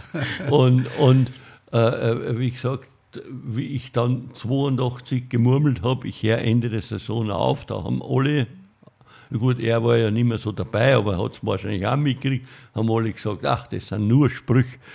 Und, und die Leute haben gesagt, ja, und wenn du nicht mehr fährst, darfst nicht mal nach Hockenheim fahren ins Zuschauen, da wirst du rückfällig. Was war der Grund? Ja, Aufzuhören? das, das, das war, da kamen die ersten 3,5 Liter BMW, gegen die hättest einfach keine Chance mehr gehabt oder und so. Und, und, und, und da hat es mich nicht interessiert, wenn ich mir jetzt vielleicht so einen BMW hätte kaufen können oder hätte irgendwie einen gekriegt, dann wäre ich vielleicht weitergefahren. Aber, aber, aber, aber das, das hat, mir, hat mir keinen Spaß gemacht, da am, am, am letzten oder vorletzten Platz da herumzugurken.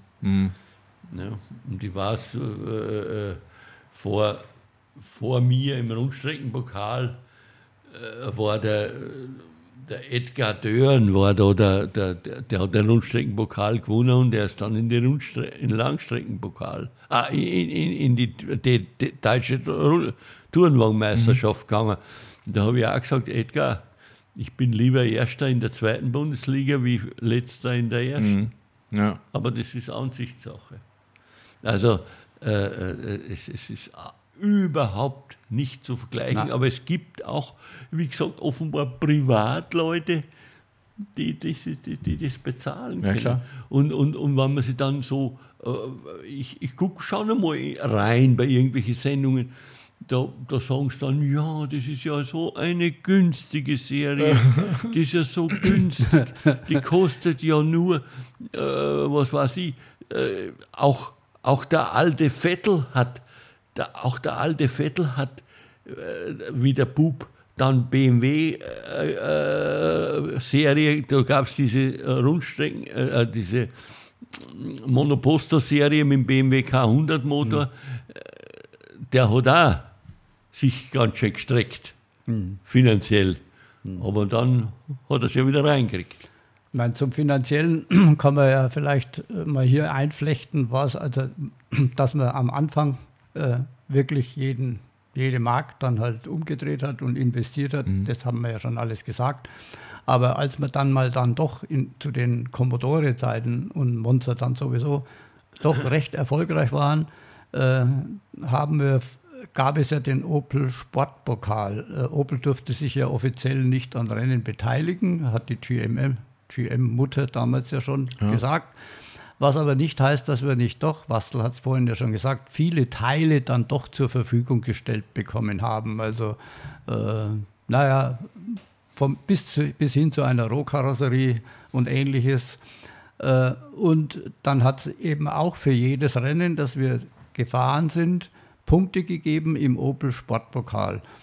Und am Jahresende wurde halt dann das Ergebnis ausgeschüttet. Äh, Ich weiß die Zahlen nicht mehr. Wastel, kannst du mir da helfen? Es gab für den Opel Pokal, das sind verglichen mit heute lächerliche Beträge zwar, 10.000 aber wir Euro. sagen sie einfach mal. 10.000 Mark. Wir haben den Opel Sportpokal, wir beide ja des Öfteren mal gewonnen oder erster, zweiter gewesen. Und dann gab es, sag's wie viel? Ja, 10.000 Euro. Ja, Mark. Mark, der mal für den ersten und dann ein paar hundert Euro Ja, halt für den zweiten, dritten eigentlich- Platz. Äh, Das war also mal die eine finanzielle äh, Unterstützung von der Firma Opel. Dann äh, war es so, wenn man eben mal doch etwas erfolgreich war, das war man zweifellos, dann hat man dann schon mal von der Firma Ronal, hat man mal Alufelgen für das Auto bekommen. Das waren Ausschussfelgen, das weiß ich noch wie heute damals. Und zwar äh, diese Felgen, die wir gefahren haben, das waren Guss, Aluminium-Gussfelgen. Und da gab es im Guss manchmal Lunker. Wer, wer in der Gießerei Mhm, ja, was, weiß ich. weiß das, was ein Lunker ist, also irgendwelche Hohlräume. Und da gab es Felgen, also Scheibenräder, Aluminiumfelgen, die waren undicht. Das hat man aber erst nach der Montage gemerkt, wenn Luft auf den Reifen war, dass plötzlich nicht aus dem Reifen, sondern aus der Felge Bläschen aufstiegen. Mhm. Also solche äh, Felgen haben wir kostenlos bekommen, weil die konnten sie ja nicht verkaufen aber die konnte man mit dem Hammer zudengeln, die Löcher.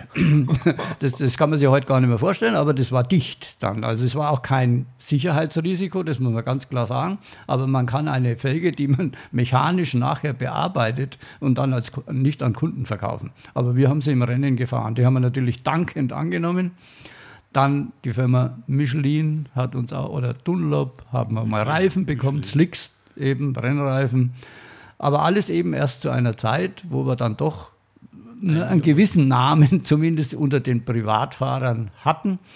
Äh, naja, dann die Firma Billstein hat mal Schlossdämpfer oder ganz, du hast es ja vorhin schon angedeutet, die Firma Abex Pagit äh, mit Bremsbelägen. Die haben, das ist ja mein, wer die anderen Podcasts gehört hat, weiß ja, dass das eigentlich meine berufliche Laufbahn war, Bremsen bei der Firma Opel. Und da kennt man natürlich die Zulieferer, und deswegen waren wir dann später auch unter dem Namen Abex Packet Racing Team genannt mhm. als Bewerber. Und da haben wir da selbstverständlich die Bremsbeläge umsonst bekommen. Äh, es ist so, zur damaligen Zeit gab es in der Rennsportszene eigentlich nur einen Bremsbelag, der hieß Ferrodo DS11. Den hat jeder gefahren. Das war einfach ein Universalbelag, äh, aber mit der Firma Packet haben wir dann doch Entwicklung betrieben vielleicht auch, weil das ja auch mein Job da mhm. bei Opel war, und haben dann äh, Rennbeläge entwickelt, die zum Beispiel bei 24 Stunden länger halten als andere. Denn ein Bremsbelagwechsel, der immer anstand zu unserer Zeit bei den 24-Stunden-Rennen, äh, der kostet natürlich enorm viel Zeit. Äh, da ist es anders, als es heute beim Formel 1 ein Boxenstopp drei Sekunden dauert ja. und da wechseln die sämtliche vier Räder und was weiß ich und ein Frontflügel womöglich noch dazu. Also diese Serienautos, da musste man die Räder fünf Radschrauben runter machen und man musste den Bremssattel demontieren und so weiter und alles glühend heiß, wo ich gemerkt. Also das waren dann schon Boxenaufenthalte, die haben Zeit gekostet, aber die hat jeder machen. Mhm. Ähm, Frage war von Lastafari, wie hat man denn damals die Arbeit und die Rennen unter einen Hut gebracht? Ja. Bastel. Die Frage äh, wurde mir äh, anlässlich eines anderen Interviews von einer Zeitung gestellt und da habe ich gesagt, stopp. Dazu sage ich nichts, weil die Zeitung lag nächsten Tag bei meinem Chef auf, dem, auf dem Schreibtisch. Und, und ich meine, wie gesagt, ich, heute kann ich sagen, ich war im Außendienst, ich musste meine Arbeit machen, ich habe oft in der Nacht noch geschrieben und gemacht und getan, Sonntagvormittag, wenn wir kein Rennen gefahren sind und so weiter. Aber ich konnte mir es einteilen. Mhm. Ich meine, ich bin einmal durch Rüsselsheim gefahren, am normalen äh, Tag mit, mit dem Blaumann. Und da ist mir mein Chef begegnet. äh, zum Glück hat mich der nicht gesehen.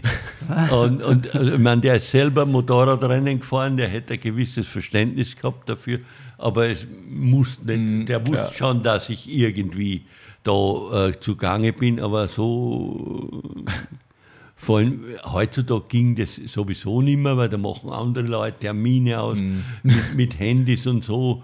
Ja, ey, wo sind sie denn? Mhm. Äh, ich weiß, wir sind, wir sind einmal der, wiederum mein Freund Peter Grossmann und ich sind einmal in, er natürlich auch, in Sylt Rundstreckenrennen gefahren.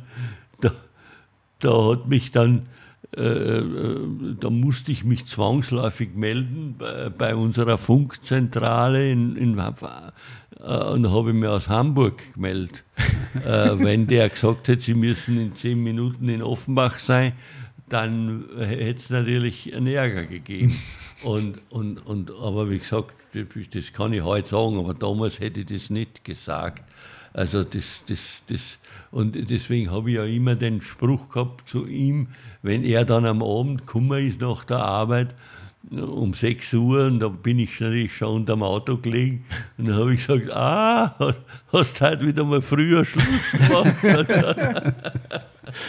Nein, das, das, das, das wäre alles halt nicht mehr. Das ist, ich, Ja, gesagt, ich habe meine Arbeit gemacht äh, äh, äh, und äh, vielleicht auch gar nicht so schlecht. Äh, und äh, naja, Aber wahrscheinlich wäre es unter der an, unter anderen Konstellationen gar nicht möglich gewesen. wäre nicht möglich gewesen. Weil wenn, du in der gleichen Position wärst mit dem, wie sagt man heute, wenn ich- 9-to-5-Job, äh, wo du von Wenn- morgens um 9 bis um 5 anwesend sein wenn, musst. wenn ich, wenn ich einen, Zylinderschle einen Zylinderblock in die Zylinderschleiferei gebracht habe, ja, dann habe ich ihn halt hingebracht. Ja, da habe ja. ich keinen Urlaub braucht Ja, und nichts. ja. Da hätte ich vom Opel einen Urlaub haben müssen und hätten nach Frankfurt fahren müssen. Das wäre überhaupt nicht machbar gewesen. Hm. Ne? Das ist klar. Gut, bei dir hat sich dann. Naja, er hat ja eigentlich schon genau gesagt, das ist der Unterschied gewesen, äh, dass ich natürlich mehr oder weniger geregelte Arbeitszeit hatte äh, und deswegen untertags eigentlich mit dem, mit dem Rennauto nichts zu tun haben konnte und froh war, dass es eben jemand gab, der sich da schon mal drum Und, gekümmert und, hat. und deswegen ist er eines Tages zu mir gekommen, ich weiß nicht wann, und hat gesagt, du, ich habe ein bisschen eine Karriere gemacht und so, ich kann nicht mehr, ich muss es bleiben lassen. Naja, das war nicht ganz der Grund, aber sei es drum. Ich muss äh, es ich bleiben hatte, lassen, es ich hatte nicht. ein anderes Problem natürlich auch, aber weil also jeder hat ja aufgrund der, seiner Arbeitszeit. Mein Problem waren eher die Wochenenden, weil ich aufgrund meiner Tätigkeit auch häufig auf Versuchsfahrten unterwegs sein musste. Also beispielsweise in Italien am Stilfser Joch Bremsenversuche fahren. Und Mhm. das war ausgerechnet an dem Wochenende, wo, wir, wo ich eigentlich dort am Stilfser Joch äh, auch äh, gearbeitet habe, unter der Woche, also Montag bis Samstag. Es war da ein Rennen, zum Beispiel in Belgien. Äh, und dann hatten wir die Firma Abex Packet Racing Team, äh, äh, Firma Abex Packet hatte ich ja schon erwähnt. Da hatten wir eben einen Betreuer, den Dieter Goldbach, der leider schon verstorben ist. Mit dem zusammen bin ich dann am Samstag, irgendwo Samstagvormittag, vom Stilfserjoch in einer Nacht- und Nebelaktion, ich glaube damals war es Paul Ricard in Frankreich, über das Stilfserjoch hinweg, bei Nacht und Nebel, dorthin gefahren, Training und Rennen an dem Wochenende gefahren, am Sonntagabend zufällig sogar gewonnen in Paul Ricard, also mit Wassel zusammen Langstreckenrennen gefahren und war am Montag früh wieder am Stilfser Joch und habe dort meine Arbeit wieder gemacht. Also das waren dann Unvorstellbar heute, ja. aber so liefen viele Wochenende, Wochenenden eigentlich ab. Äh, ohne das wäre es nicht möglich gewesen. Und das konnte man nur, weil ich habe dann nebendran geschlafen im Auto, weil irgendwann muss man, man kann nicht 24 Stunden rennen, Ja. die fährt man ja auch nur immer in Etappen, so drei, vier Stunden am Stück und dann wieder ein paar Stunden schlafen. Aber von Schlafen ist da kaum die Rede. Äh, irgendwo hört es dann halt mal auf, aber wir haben es unter einen Hut gekriegt und damals war man stolz, dass man das alles geschafft hat. Man kann sich eigentlich heute gar nicht mehr vorstellen. Also ich würde das heute nicht mehr tun. Das ist klar, ganz klar. Das, das, das würde ich nicht durchstehen. Ähm, vielleicht die anschließende Frage dazu, weil ihr habt es schon so ein bisschen eingestreut, aber der Manu S13 äh, fragte, und äh, ich lese noch eine zweite Frage vor von Dennis INGL. Die haben beide ähm, in eine ähnliche Richtung gefragt. Ein Teil kam schon vor, aber Vergleich Motorsport damals und heute, was ist besser? Und der zweite Teil ist, damals wurde noch richtig gekämpft und gearbeitet im Auto. Wie seht ihr die modernen Rennen? Wobei ich jetzt auch nicht sagen würde, dass heute nicht gekämpft wird im Auto. Also Da das, wird, das, das, das ist alles professionell bis ins Letzte. Zum Beispiel nur, uns wurde immer gesagt, wenn du ein 24-Stunden-Rennen fährst, ist es völlig egal, ob du in der dritten oder vierten Startreihe stehst. Lass es mal langsam angehen und dann sehen wir, wie es weitergeht. Wenn man sich heute ein 24-Stunden-Rennen angeht, das ist ein Kur es ist ein Sprintrennen, das 24 Stunden dauert. Und wenn der, da, da, da gibt es keine Gnade, dass der, dass der Führende äh, einmal ein bisschen langsam fährt. Der fährt, was er kann.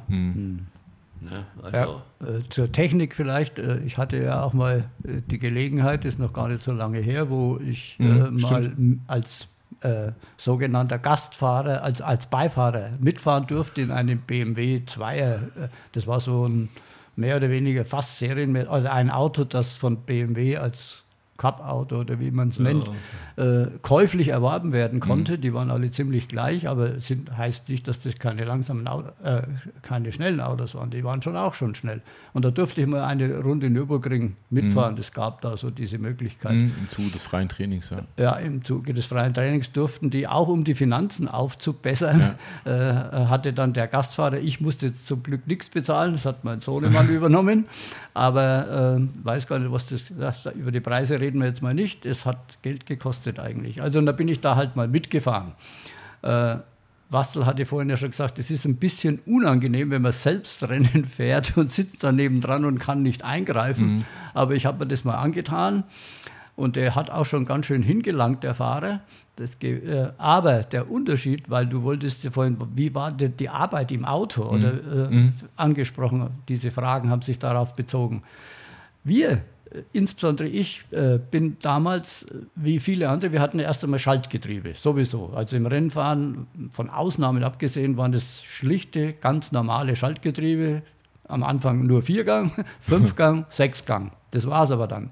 Das heißt aber, beim Zurückschalten vor den Kurven, also man bremst Kurven an, muss man logischerweise aus Höchstgeschwindigkeit oder aus äh, bis, bis man diese Geschwindigkeit hat, die die Kurve verträgt. Also schaltet man dann auch runter. Und das Runterschalten geht üblicherweise mit Zwischengas, nicht weil das Getriebe nicht synchronisiert gewesen wäre, aber bei diesen hohen Drehzahlen da einen Gang reinzuwirken, das würden Getriebe gar nicht aushalten, die damaligen Seriengetriebe.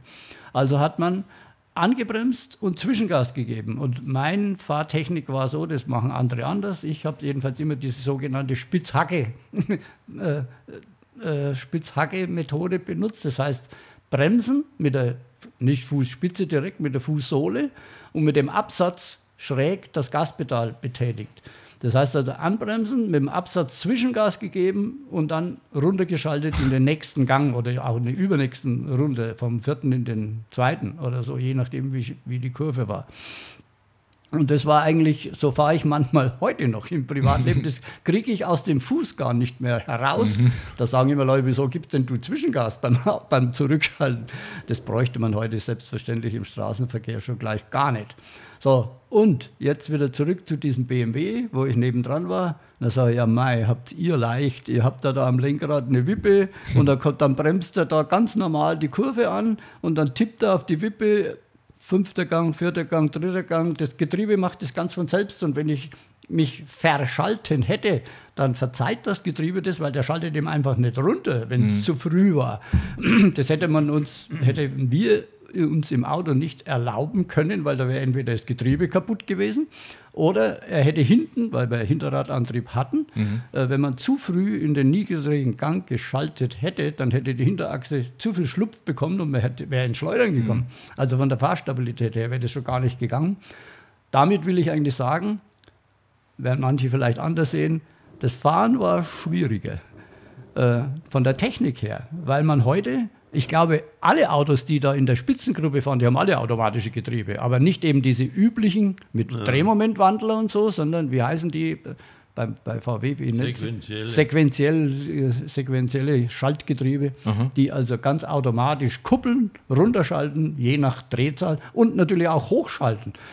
da musste man praktisch gar nicht auf den Drehzahlmesser schauen. Man hat Vollgas gegeben und wenn der Dreh, die, das Drehzahllimit an diesen heutigen Autos erreicht wird, also sagen wir, der darf maximal 8000 Umdrehungen drehen oder von mir aus 10.000, dann wird er 100 Umdrehungen vorher, schaltet das Getriebe automatisch in den nächsten Gang, damit der Motor nicht kaputt geht. Mhm. Ja, ja. Oder er hat einen Drehzahlbegrenzer. Das sind also alles hatten wir auch nicht. Also man, ich, man hat so ein Auto durchaus überdrehen können. Ich gucke immer noch gern, meine Liebe, gehört sowieso dem Motorrad. Ich gucke gern MotoGP. Die, der braucht nur einmal die Kupplung ziehen beim Wegfahren. Und dann nie mehr. Der, der, der schaltet runter und rauf. Auch, auch vom Gas geht er nicht weg. Der, der, der da wird äh, äh, ein paar Hundertstel Sekunden die Zündung weggeschaltet. Naja, Anders also ging's so- gar nicht. Die Technik ist da schon sehr viel weiter ge geworden. Das ist ja, also im Tourenwagen so wie im Formel 1. Mhm. Das ist genau das Gleiche. Also da ist es auch so, dass die könnten einen Motor nicht überdrehen, weil das würde die Elektronik einfach nicht zulassen. Und äh, so ist es also bei fast allen Autos, die heute 24 Stunden rennen oder diese Rennen fahren, die wir im Fernsehen zu sehen bekommen, da ist es genau. Mhm. Aber es ist jetzt die Frage, wenn, wenn ihr das jetzt persönlich einschätzen würdet, äh, also damals musste man offensichtlich mehr auch mitdenken vielleicht, weil so ein Thema wie Motor überdrehen musst du dir heute ja offensichtlich keine Gedanken mehr drüber machen. ja, ähm, so aber, das. aber kann man sagen, dass sich dieser technische Fortschritt damit dann wiederum ausgleicht, weil die Autos auch eine viel höhere Geschwindigkeit heute fahren als damals? so viel schneller sind die gar nicht. Naja, also wenn ich jetzt vergleichbar. nein, nein. Also ich habe wieder, um auf den BMW zurückzukommen, das ist ja praktisch ein heutiges, modernes Rundstreckenauto. Käuflich, käuflich, äh, mit dem ich mitfahren konnte. Äh, der äh, muss nicht mehr auf den Drehzahlmesser schauen. Der gibt Vollgas und das Auto schaltet einfach. ja, ja, das ist schon Wie war die Frage? Nee, ich wollte eher sagen, also jetzt zum Beispiel, de- denkt ihr mal an die ans 24-Stunden-Rennen. Die Spitzengruppe, da fährt dann eine Zackspeed Viper oder sowas Ja, mit. ja. So ein Auto, was, keine Ahnung, 340 fährt oder sowas, Ja, keine ja. Ahnung, oder 320. Äh, und die fahren auf der Nordschleife, haben natürlich dann andere technische Hilfen, Ja. wie eben schon beschrieben unter anderem. Aber dafür fahren die ja im Vergleich zu dem, was damals Ach so. gefahren wurde, andere Geschwindigkeiten. Und man sagt, dafür müssen die da aber wieder Jetzt weiß ich es wieder. Äh, Ja. Ich habe einen Faden verloren gehabt. Äh, fahren andere Geschwindigkeiten. Natürlich fährt so eine Viper oder auch der Ferrari, der Ja. gewonnen hat, Ja. natürlich aberwitzige Geschwindigkeiten. Das sind überhaupt mit unseren nicht vergleichbar. Das sind aber auch andere Klassen gewesen. Aber dieser BMW, der, Mhm. ein reines Wettbewerbsauto, äh, ich habe dann mir aus, mal die Durchschnittsgeschwindigkeit ausgerechnet, Mhm. die er gefahren ist, wo ich nebendran war. Und der ist im Renntempo gefahren. Und habe das verglichen. Man kann es nur schwer vergleichen, weil ja die Streckenlängen anders sind. Er fährt ja auch den Grand Prix-Kurs. Mhm. Aber zurückgerechnet auf seine Durchschnittsgeschwindigkeit war der unwesentlich schneller als wir mit dem Commodore. Mhm.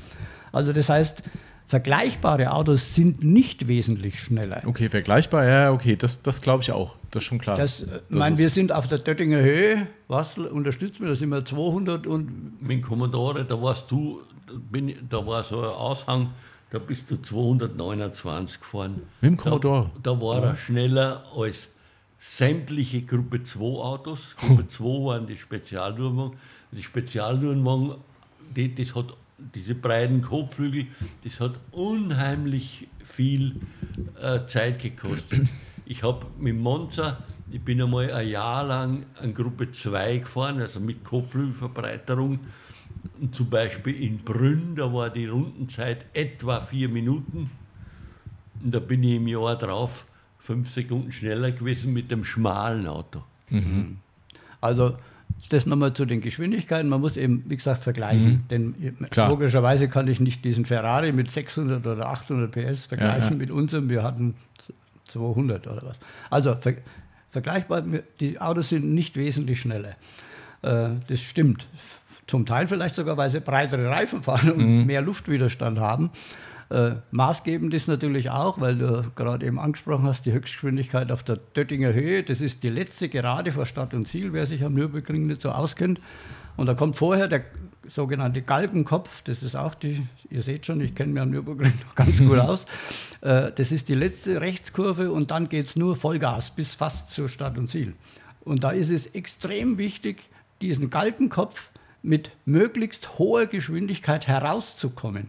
Viele äh, sogenannte Möchtegern-Rennfahrer, die fahren schnell in die Kurve hinein und kommen langsam heraus. Das ist völlig falsch. Du musst lieber langsamer in die Kurve fahren, aber mit maximal möglicher Geschwindigkeit aus der Kurve herauskommen, dann hast du ja schon einmal ein Plus an Geschwindigkeit, was dir dann hilft, auf der langen Geraden die wirkliche Spitzengeschwindigkeit, Bastel hat es gesagt, 229 mit dem Aber- Commodore, damals, das war schon ganz schön schnell. Das, äh, äh, das, das, das, das ist ja nicht typisch für Nürburgring. Nein. Äh, Jeder, bei jeder Geraden Ja. muss ich am, die Kurve vor der Gerade optimal fahren. Genau. Und mit optimaler Geschwindigkeit Exakt. rauskommen. Ja.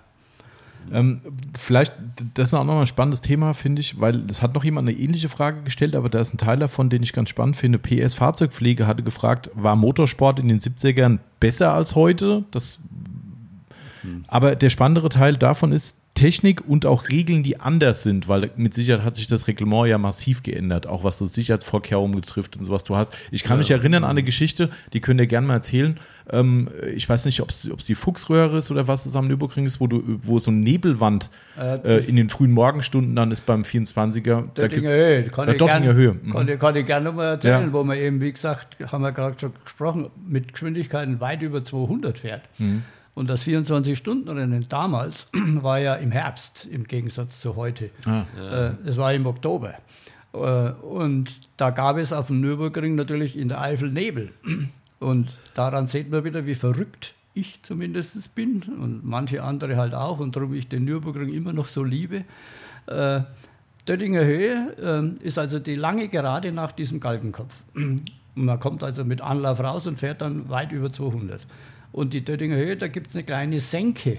Also es geht ein bisschen bergab und dann wieder bergauf. Und in dieser Senke war im Herbst zeitweise mal Nebel.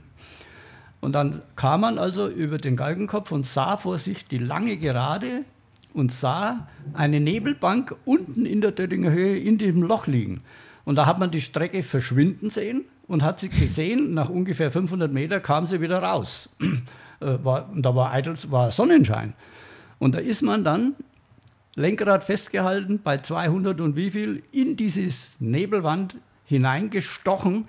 Es wurde stockfinster und dann hat man die Luft angehalten.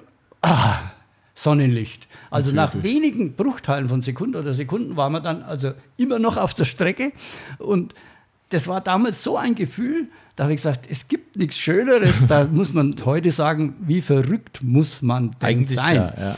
Weil wenn da einer drin gestanden wäre, aufgrund eines technischen Defektes oder was, das, man kann sich gar nicht ausmalen, was da hätte passieren können.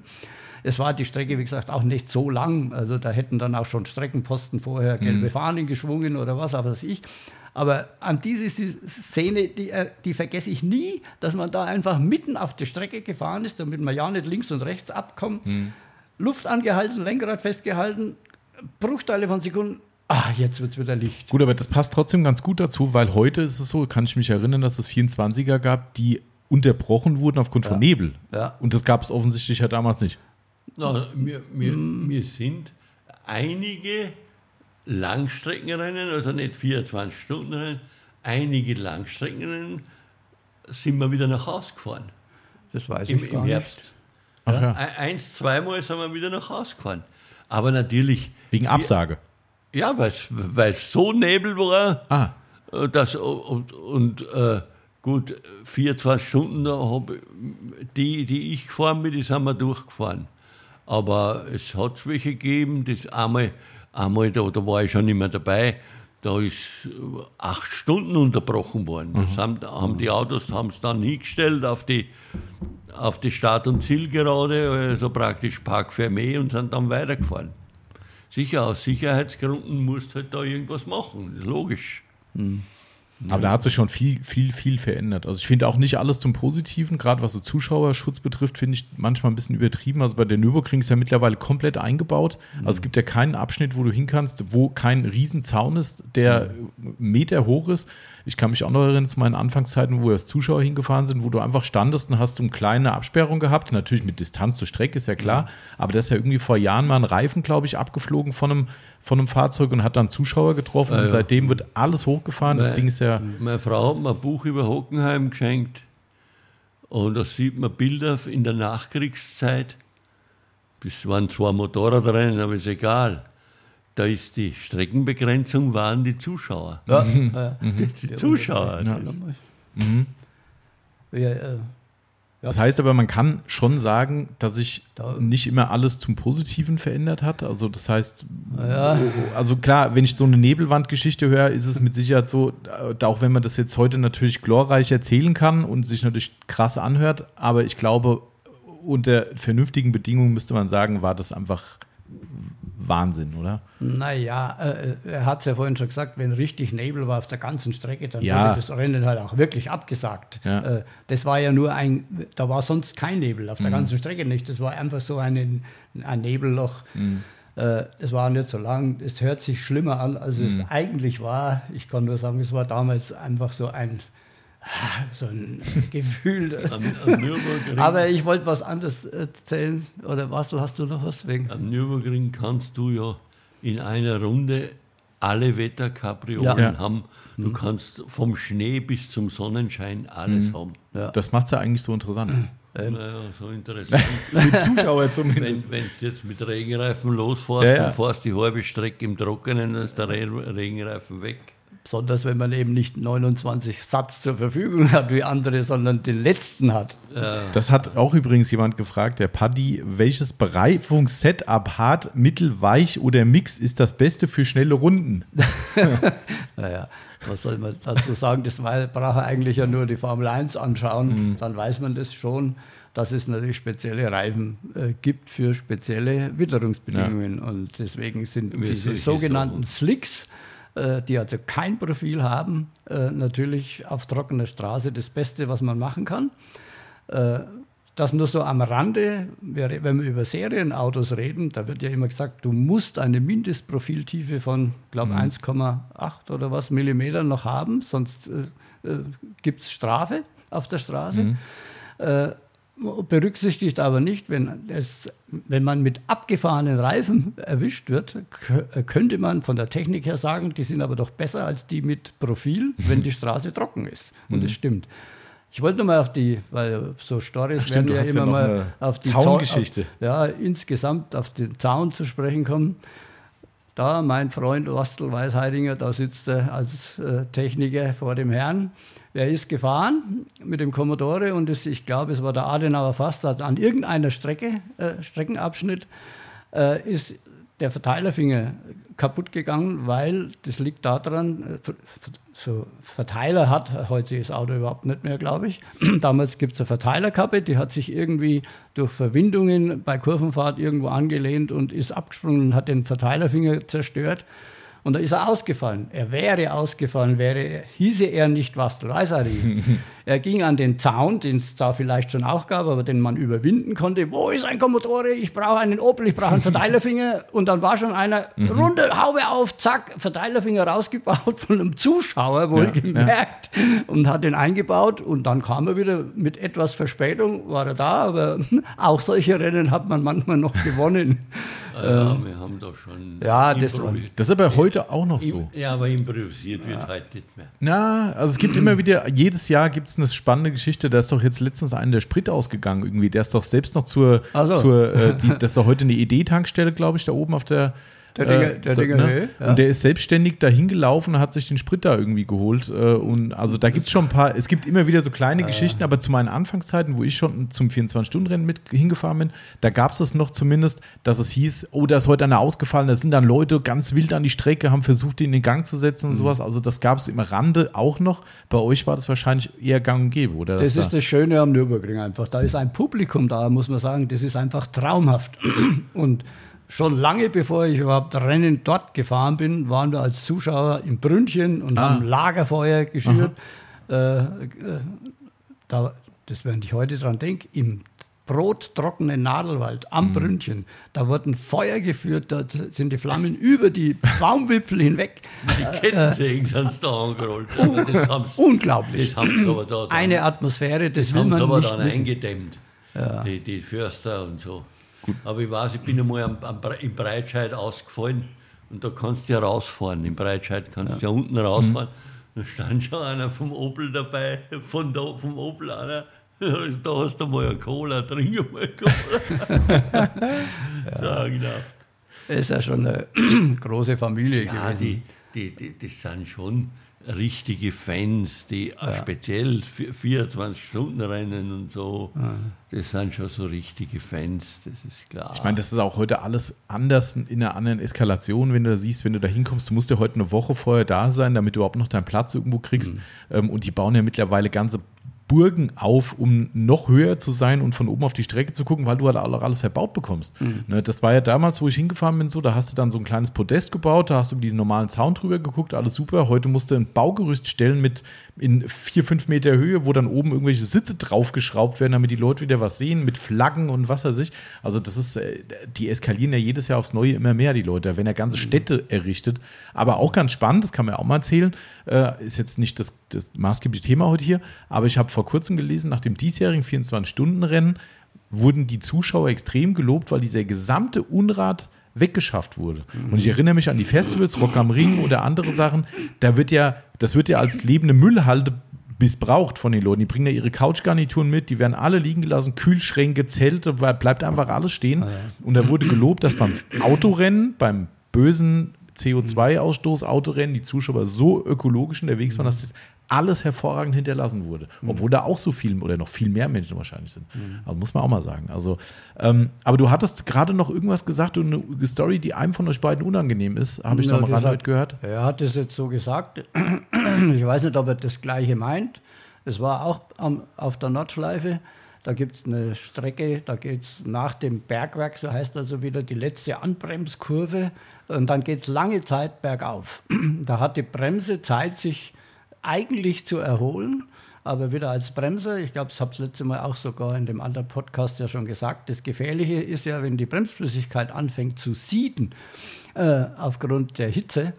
Und wenn man dann lange nicht gebremst hat und dann kommt dann die erste Rechtskurve, die zum Karussell geht, und da ging früher die Steilstrecke, äh, das war eine alte Streckenvariante des Nürburgrings, da war aber ein Eisentor äh, jedenfalls, ich bremse das an und drehe ins Leere, weil ich nämlich Dampfblasen hatte. Also die Bremsflüssigkeit hat gesiedet, weil die hinteren Bremsbeläge auf dem Eisen gefahren sind und nicht mehr auf Bremsbelag. Oh. Und deswegen hat sich die Flüssigkeit so erhitzt, dass die Bremse dann teilweise ausgefallen ist und ich die Kurve nicht mehr gekriegt habe und bin dann durch das Eisentor. Äh, war natürlich mit einigen Beschädigungen verbunden und hinter diesem Eisentor stehen normalerweise Zuschauer.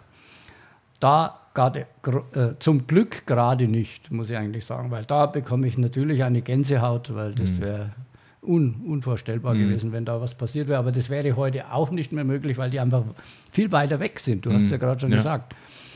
Das ist überhaupt der Unterschied, speziell auf der Nordschleife, den ich so sehe.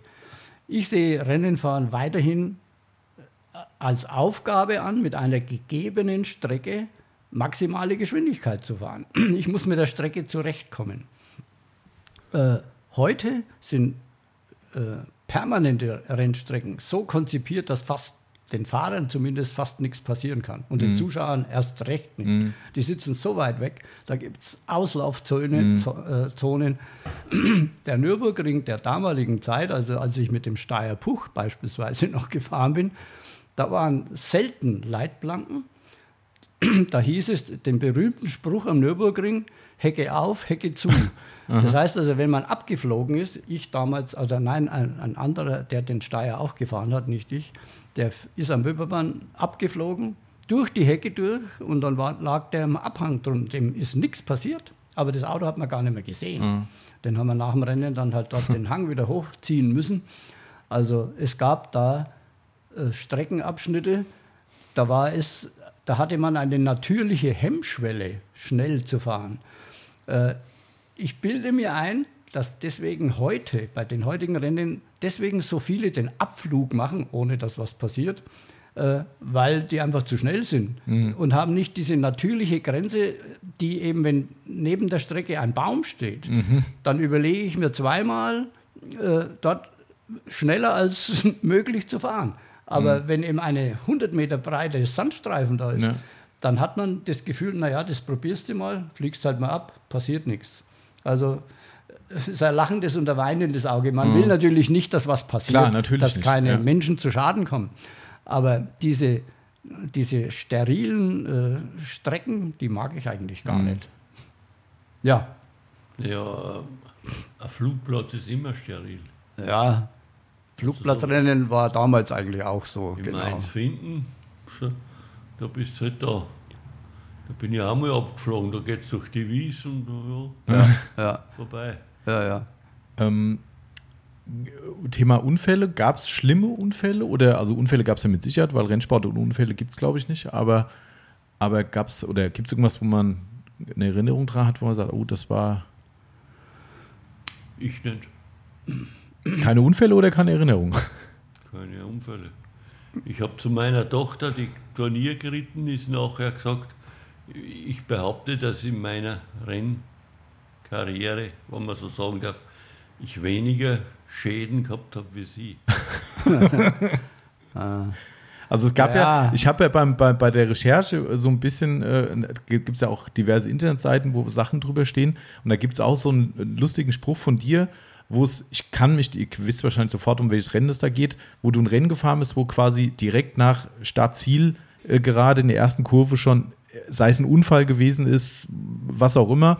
Und du bist irgendwie wohl zu Fuß leicht verletzt wohl auch zurück in die Box gekommen und er hätte wohl die, das Team gefragt, Wastel, was ist denn los? Und dann hast du nur geantwortet, ja, was soll denn sein? He is. Äh, he, is er. Oder he is er, ja. Also kaputt ist er für die Leute, die es jetzt nicht verstanden haben. Ähm, somit muss es ja schon was gegeben haben, wenn es da auch steht. Ja, so, so, so Blechschäden hat es schon gegeben. Einmal weiß ich noch am Schwedenkreuz, da, da war es so leicht nass. Da bin ich auf die Wiesen, da war hinten ein Alpha gestanden, da, da bist nur noch Fahr, da bist nur noch äh, Passagier. Passagier und da bin ich halt langsam auf den Alpha zu der Alpha war verschrottet. ja, und, und, und ja. äh, da kannst du gar nichts mehr machen. So Unfälle, aber ich, ich, mir ist nie was passiert, dass ich mich verletzt hätte. Mhm. Nie. Das, ja. muss ich, das muss ich sagen. Äh, Unfälle haben wir schon gehabt. Ja. Auch, auch, dass er mal geracht hat, so, wo, wo man sogar weiterfahren hat können oder irgend sowas. Das schon. Sind bei euch in eurem Umfeld äh, damals auch schlimme Unfälle passiert mit anderen? Also von anderen? Ja. Und speziell bei den Bergrennen, da hat es auch, einmal, auch einmal Tote gegeben. Und wie ist es dann? So nimmt man das einfach zur Kenntnis oder ja, da, ich meine klar, ich weiß schon, was, soll's, ja, was, was willst du machen? machen, wenn jetzt mit so Angst fahren mit, mit Formelwagen sind ja Bergrennen auch mit Formelwagen gefahren worden. Da hast dann da haben sie dann da sind dann kaum mehr gestartet und, und, und du hast ja den gar nicht gesehen. Hm. Ich meine, das ist natürlich schon, wenn du da zuschaust, wie der da äh, äh kaputt wie der, wie der stirbt, das ist nicht angenehm, das ist klar. Na, da bin ich eigentlich nie dabei gewesen. Also eine Verletzung kann ich mir eigentlich nur erinnern, leichte in Anführungszeichen, das war in Silverstone. Da hast du mich nochmal auf die Strecke gejagt im Training, weil da waren wir im Training nicht so ganz gut. Er hat gesagt, du musst jetzt noch einmal schauen, dass du noch ein paar Zehntel gewinnst, damit wir im Start halt vorne stehen. Und da gab es eine Rechtskurve vor Start und Ziel, da war links eine Mauer. Und die war ich etwas zu schnell und bin breitseits gegen diese Mauer gerutscht, mehr oder weniger, sodass also die Seitenscheibe äh, reingeflogen ist. Das Auto natürlich seitlich auch etwas kaputt war, aber nicht so, dass man nicht hatte äh, weiterfahren können. Und damals waren die Seitenscheiben ja noch Krümelglas, wie das so mhm. schön heißt. Also mhm. was sind tausend Spl äh, Bröckelchen und die Bröckel hatte ich natürlich auch im Gesicht. Äh, und da gab es halt, naja, ein bisschen äh, leichte Kratzer. Das war also nichts Schlimmes, aber ich musste damals zum Rennarzt und die haben mich dann am nächsten Morgen sogar nochmal untersucht, äh, weil ich, weil ich sonst, hätte ich schwerere Verletzungen, hätte ich nicht fahren mhm. dürfen. Mhm. Und das war aber so das Einzige, wo ich mich jetzt an eine leichte mhm. Verletzung erinnern konnte. Wir waren trotzdem dann vorne gestanden. ich habe hab einmal, auf den kann ich mich noch erinnern, im Monza an der ersten Schikane nach Start und Ziel. Die gibt es heute noch. Da kommt auch die Formel 1 immer in Probleme. Und da habe ich mich in der Schikane überschlagen. Das ist doch, könnte die Geschichte sogar sein, ja. Da, da habe ich mich überschlagen und die Italiener, bla bla bla bla, sage ich, ich habe ja nichts, ich habe nichts. Und da haben sie mich da in den, so einen Sanker reingeschleppt und, und irgendwo hat es da geblutet und naja, da haben sie halt dann was gemacht. Aber, so, so, aber sonst kann ich mich an sicher Blechschäden, das, das habe ich ja nicht zur Kenntnis genommen, dass man es kann ja auch mal passieren, dass man hinten einen drauf fährt oder, oder er hm. fährt mhm. unten mir ja. einer drauf oder seitlich in die Türen. Das hat schon mal. Äh,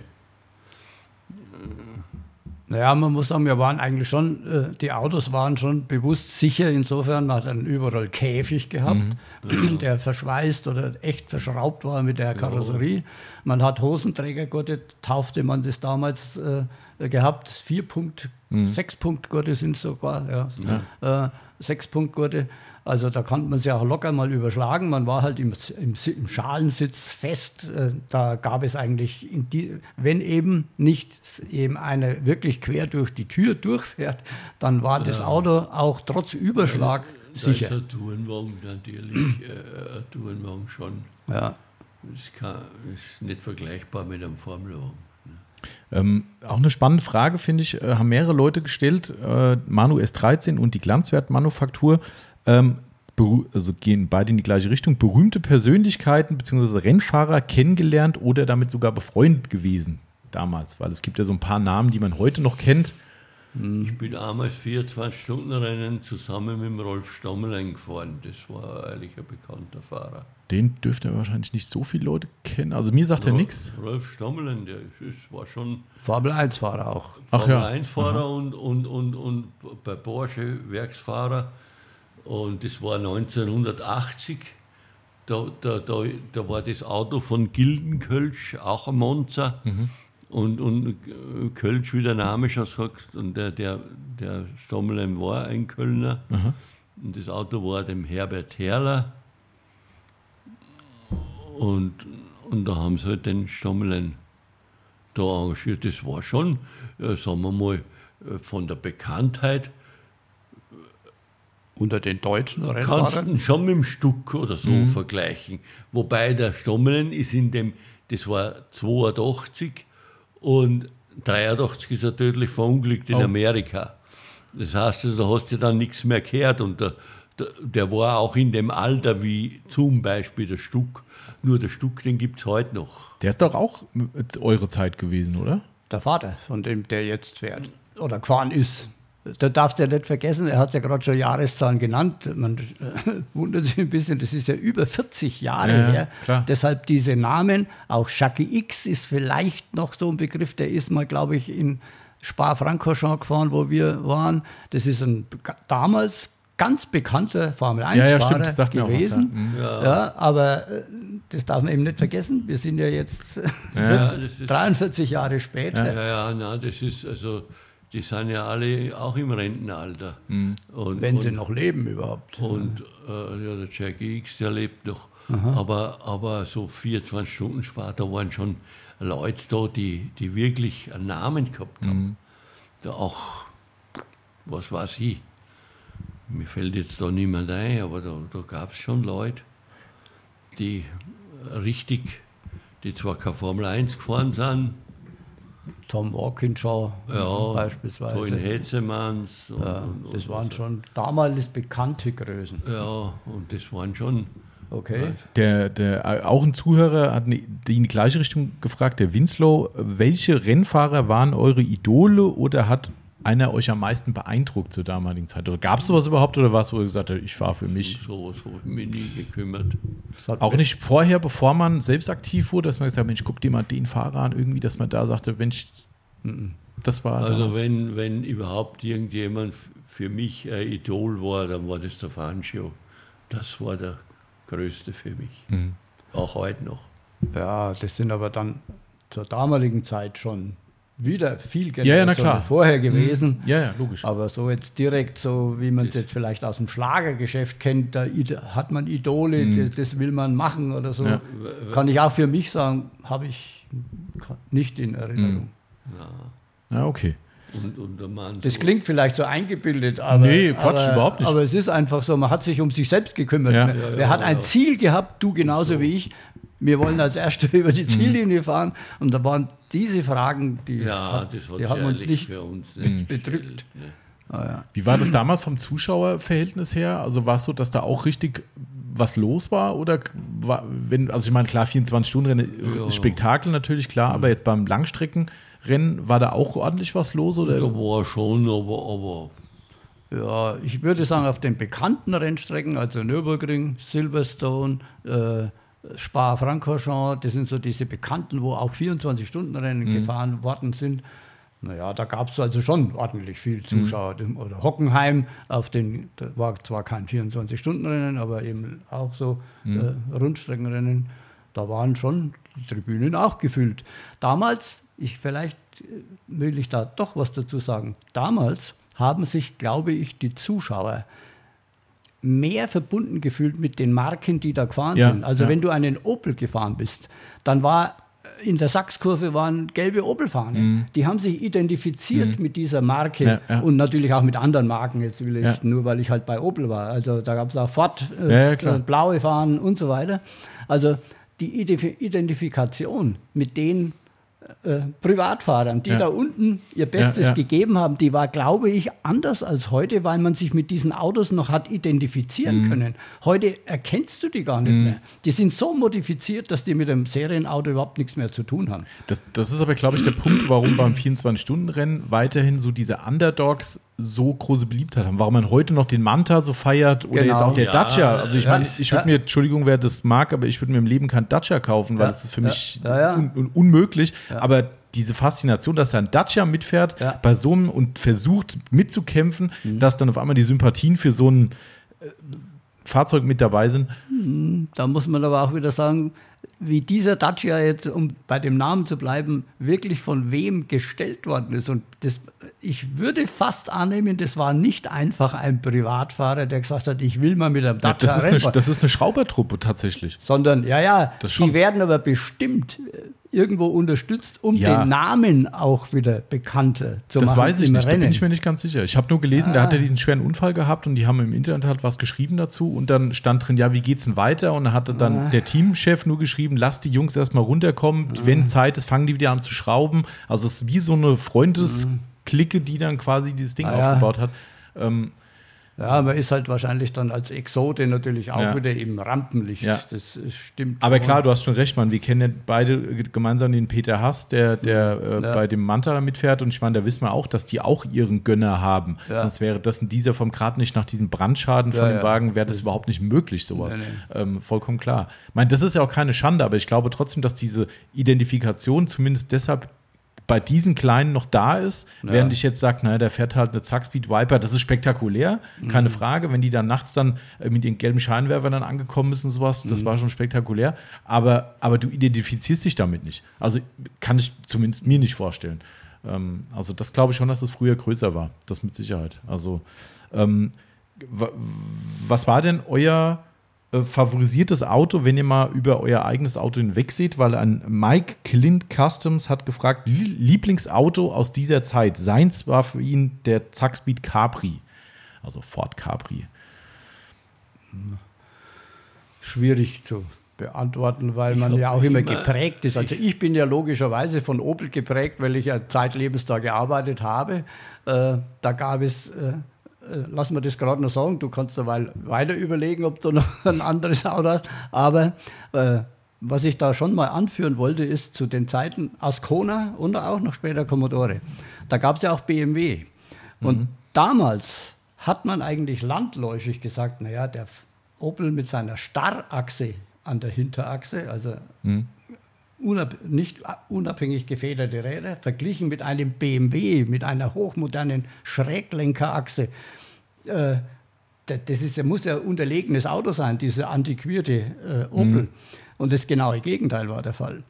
Das heißt, fahrwerksmäßig und von der Fahrstabilität her gab es damals nichts Besseres als eine Starrachse. Mhm. Äh, während diese neuen Schräglenkerachsen, die damals aufkamen, als erster der BMW, mit dieser sogenannten unabhängig gefederten Hinterachse, äh, das waren Heckschleudern, wenn man die im Rennen, die, die waren sehr schwierig zu fahren. Äh, das waren auch einfache, nicht mehr zu vergleichen mit heute. Heute mhm. gibt es Sechspunktlenker und was weiß ich, was alles, was da alles gemacht wird um eine Schräglenkerachse überhaupt einmal zu kultivieren. Der Vorteil war damals nur, dass die vom Fahrkomfort her natürlich viel besser war, weil jedes Rad einzeln mhm. einem Schlagloch ausweichen konnte, während die Starrachse halt immer da hinten herumgetrampelt hat. Beim Rennenfahren war das völlig wurscht. Da hat man die Räder auf dem Boden gehabt und da war der Stur- und, Spur- und Sturzkonstante Hinterachse Viel, viel besser. Das hast du eine schöne Politikerantwort gegeben, nämlich die Frage nicht beantwortet, aber viel anderes gesagt. Ja. Ähm, was war das Lieblingsauto aus dieser Zeit? War eigentlich. Da wollte ich mich ja, äh, wollte ich eigentlich. Also ich habe schon immer mehr zu BMW tendiert. ja. so vom Auto her. Und, und ich habe das ja auch gesehen, die Gruppe 2 Autos, da, da muss ich dir ein bisschen widersprechen, so speziell am Berg. Da gab es die breiten BMW, die 2002 und 1602. Die haben eigentlich immer gewonnen gegen die. Damals gab es auch einen Porsche, der ein Tourenwagen war, ein 911S. Da, da haben sie was umgebaut mit dem Sitz, dass er in das Tourenreglement gepasst hat. Und der Porsche, der hat keine Chance gehabt gegen den BMW. Aber wenn es eine Strecke war am Berg mit vielen Serpentinen, dann war der Porsche vorn, weil das ein Heckschleuder war, der ja hat den da runtergetrieben. Zum Beispiel gab es ja so ein Bergrennen in, im Wäldens an der Mosel, das war eine Serpentine nach der anderen. Da hast du mit einem BMW keine Chance gehabt gegen den Porsche. Aber äh, ich meine, ich, ich bin wenn ich so bei den Tourenwagen, dann bin ich schon irgendwie mehr BMW-Fan. Ah ja. Aber das ist Geschmackssache. Ja klar, aber bei dir jetzt? Opel. Nein, äh, das ist, kann man nicht so sagen. Ich, äh, es ist so, dass ich zwar bei Opel angefangen habe und dabei auch geblieben bin mit der Arbeit, weil es mir einfach Spaß gemacht hat und ich genau im, Richt- in der richtigen Abteilung auch gelandet bin. Aber damals schon war es so, dass ich gesagt habe, naja, so zwei, drei Jahre werde ich mal da verbringen, aber dann will ich zu BMW. Äh, das war für uns der Inbegriff des sportlichen Fahrzeugs. Ne? Also ganz klar. Ja. Also, aber äh, es hat sich eben anders herausgestellt dann, weil die Bedingungen für mich beruflich einfach dort viel, viel besser waren. Hm, okay. Mein erstes richtige Auto damals für die Straße war ein, ein BMW 1800 Ti. Das war das Nonplusultra. Und wenn man sich überlegt, das Ding hat eine Höchstgeschwindigkeit gehabt von 175. Das, das geht meinem Sohn sein Corsa. und und äh, den BMW habe ich dann eben gegen den 1000er NSU getauscht. Und da, da, da ging es erst los mit der Rennfahrer, weil mit dem BMW, das wäre nicht gegangen. Ne? Wohl der, der BMW schon, äh, da, da gab es schon den Hubert Hane, die sind da, aber, aber das, das, so ein Auto hättest du nicht bezahlen können. Hm, War das dann auch preislich dann nochmal eine, eine erhebliche Steigerung? Ja, ja, der, der NSU war schon, der, der NSU war schon, ich erinnere mich noch, äh, da hat vorn das Tuning am Fahrwerk, das Tuning am Fahrwerk bei dem Prinz Ja.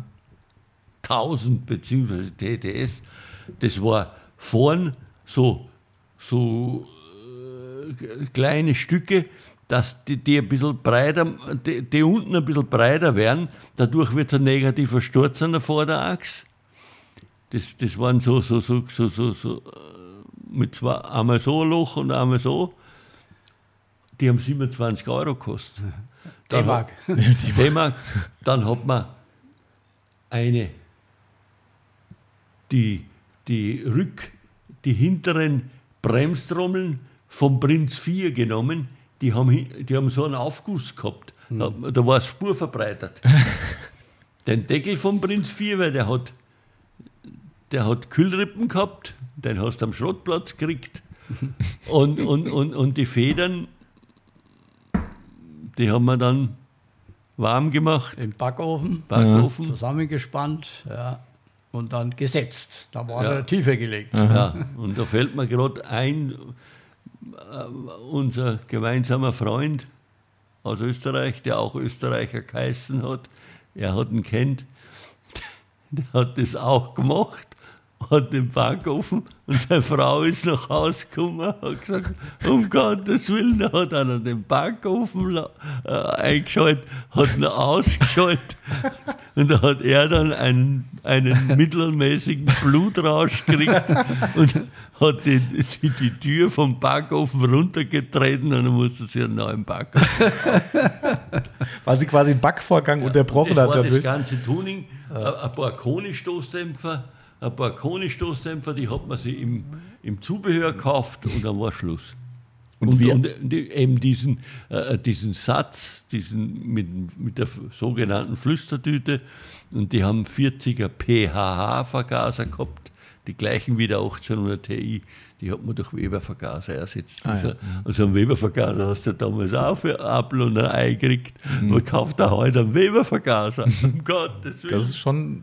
Aber jetzt, was, wie war das denn vor, vor Ort au- auf dem Rennen? Wer, wer hat denn da dann geschraubt? Auch ihr selbst oder hattet die dann doch irgendwann auch Leute dabei, die da geholfen haben? Oder Bei den Bergrennen, da, bei den Bergrennen am Anfang mit meiner Su, da bin ich allein hingefahren, da musste ich allein das umbauen. Da. aber jetzt von Galt bei mir beim Ascona genauso. Ja, aber beim- dann schon. Da hatten wir schon ein paar, eben diesen besagten Grossmann, Mhm.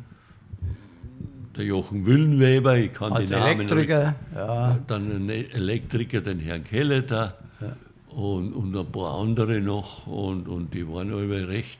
Ja, also bei den vier, 24 Stunden oder Langstreckenrennen, selbst bei vier Stunden schon, aber erst recht bei 24 Stunden Rennen, das kannst du nicht alleine, weil da musst du ja wirklich Räder wechseln, Ja. Bremsen wechseln und so weiter und, so unser- weiter. Ähm, da hatten wir eine Mannschaft, da muss man heute noch dankbar sein, wir waren ein ab ein zusammengeschweißtes Team, da gehörten auch unsere Frauen dazu, die die Zeitnahme gemacht haben. Wir haben erst neulich wieder ein paar so alte Zettel in die Hän- Hände sind mir gefallen, wo Runde um Runde Zeiten aufgeschrieben worden sind. Die standen auf dem Boxendach am Nürburgring äh, und haben dann die Zeiten eben genommen, damit man weiß, wo man überhaupt liegt. Äh, und die Mannschaft war unten an der Box und hat äh, Zeichen gegeben, hat Rundenzeiten herausgehalten. Also das konnte man nicht alleine machen. gab es da mal so einen Boxenfunk schon? Wir haben es mal haben's probiert mit so probiert. einem Funk, aber das hat nicht so. Das war die Technik damals noch nicht so gut, speziell am Nürburgring, wo du ja weit weg bist. Auf kleinen Strecken hätte es funktioniert. Da hast du aber selbst gesehen, wo du liegst. Und am Nürburgring bist du so weit weg, dass du in irgendwelchen Passagen keinen Funk gehabt hast. Das haben wir mal probiert, aber das war nicht. Das muss einem ja dann schon aberwitzig vorkommen. Also ich bin ja schon lange nicht mehr so im Formel-1-Thema drin. Das hat mich irgendwann einfach überhaupt nicht mehr interessiert. Aber da ist ja heute Standard, dass am Ende speziell oder auch während dem Rennen in den Funk der Fahrer sich eingeschalten wird bei der Übertragung und mit übertragen wird. Das, das ist ja für mich, also äh, ich finde es alle da schon schlimm, dass man sich dann auch noch da zusammenreißen muss. Weil ich meine, das sind ja Emotionen, die da stattfinden, sei es positiv wie negativ. Und da kann man halt auch mal manchmal vielleicht ein bisschen ausfälliger werden. Und dass du dann immer im Kopf noch haben musst, da könnte noch gerade das Fernsehen mithören in dem Moment. Ich meine, wahrscheinlich kriegen die vielleicht vorher eine Info. Die dann, die dann das schon gleich weggeschalten, weil einer, einer hat so richtig Marke gespielt. Ja, ja, aber das sagt das Reglement ja schon aus. Das wollen die wegen der Zuschauer, wegen Ja, der klar. Fernsehzuschauer, damit es also, interessant aber ist. Jetzt machen wir sich nichts vor. Die, die Formel 1, wahrscheinlich das andere auch, das ist, das, das ist eigentlich mit einem Wort gesagt, das ist steril. Hm, Ja, ja. Das ist steril, weil wenn wir, wenn der einen ein bisschen anstoßt, wird gleich untersucht, kriegt er eine Strafe. Mhm. Da wäre ich vor lauter Strafen nicht klargekommen. Aber, aber am, am, am Start, am Start da gab es ja ein Gerempel ohne Ende. Ne? Ja, ja. Aber Das, deshalb ist er ja auch immer bei den Langstreckenrennen, er sagt, ich fahre den Start, weil er hat sich um Gerempel wenig geschert. Ich war da ein bisschen ähm, zimperlicher, aber er hat gesagt, den Start fahre ich. Aber aus irgendeinem Grund, den ich, nicht, den, den ich nicht erklären kann, hat er den schlechteren Ruf gehabt. echt ist das Das weiß ich nicht. Ich bin, ich bin einmal am, am Nürburgring da auch ab und zu mal zu einer Anhörung, äh, zu einer Anhörung geholt worden. Da gab es einen, den, da waren wir ganz vorne im Gesamtklassement, so dritten, vierten Platz, und da haben sie einen angeschoben und der hat dann. Und, und, und da haben sie mich dann gefragt, habe ich gesagt, ey, ich hätte mich da nicht lang gespielt, ich hätte ihm ein paar gegeben. ja, weiß ich ja, das kennen wir von Ihnen, da sind Sie ganz ruhig, Sie ganz ruhig. So, äh, dabei, ich weiß jetzt, so schlimm war es nicht. Aber ab und zu musst du schon mal am Start, da, da ging ja dann, da ging ja dann unten im, am Nürburgring links, ja, und da hat es dann schon das erste Mal gerumpelt. und, und auch dann, dann die lange rechts, die Spitzkehre praktisch, die, die 180-Grad-Wende, ja, da, da ist geschoben und gemacht und getan worden. Wie, wie ist man damals damit umgegangen, wenn man, was ja auch passiert, dass man irgendwie einen Schaden von einem anderen angerichtet bekommt? Sagt man, das ist halt Racing? Oder ist es so nach dem Rennen, dass man mal in die Box geht zum Kollegen und sagt, so mein Freund, das war. Naja, da ist schon gestritten worden auch. Aber man hat ja eine Verzichtserklärung unterschrieben, dass, dass keiner Ansprüche stellen kann. Ja, klar. Das ist klar. Aber dass man sich da irgendwie dann doch so in die Haare kriegt, sagt, hier, das, was du da machst, das geht über das normale Rennen hinaus. Das Ah ja, gut, es gab, halt so. Es gab welche, die haben nicht unbedingt zu meinen Freunden erzählt. aber, aber wenn ich, aber ich könnte jetzt da keinen Namen nennen, ich wüsste da gar nicht, aber manche halt. Und äh, so welche von ganz anderen Klassen, mit denen haben wir ja kaum was zu tun gehabt. Wie, wie ähm, auch hier unsere Mrs. Lovely fragt, welche Rennserie schaut ihr euch heute noch an? Also bei dir war es ja eher Motorradsport, glaube ich. Bei mir Motorrad. Also MotoGP? Ja, alle Motorräder, auch Superbike. Aha. Das ist eigentlich immer meine Leidenschaft gewesen. Nur ich äh, habe, ich kenne einen Bekannter, der Eugen Zils, der sagt immer zu mir, du sei ganz ruhig, du bist kein Motorradfahrer der ersten Stunde. Ich hätte ja in dieser Zeit, wo ich Rennen gefahren bin, gar keine Zeit gehabt zum Motorradfahren. ich hatte mal zu Asconas Zeiten eine 250er Yamaha, die habe ich nur aus der Garage rausgeschoben, wenn ich, einen, wenn ich mit dem Ascona losgefahren bin und wieder reingeschoben und, und, und da habe ich es dann verkauft. Aber in, in dem Moment, wo ich aufgehört gehabt habe, habe ich mir dann regelmäßig Motorräder gehabt. Er hat ja eine kleine Sammlung von Ja, Oldtimern. mittlerweile habe ich keine Sammlung mehr. Naja, stell dein Licht nicht unter den Die Scheffel. meisten habe ich verkauft und wie gesagt, aufgrund meiner Situation mit den Knie wird es wahrscheinlich eh irgendwann aus sein.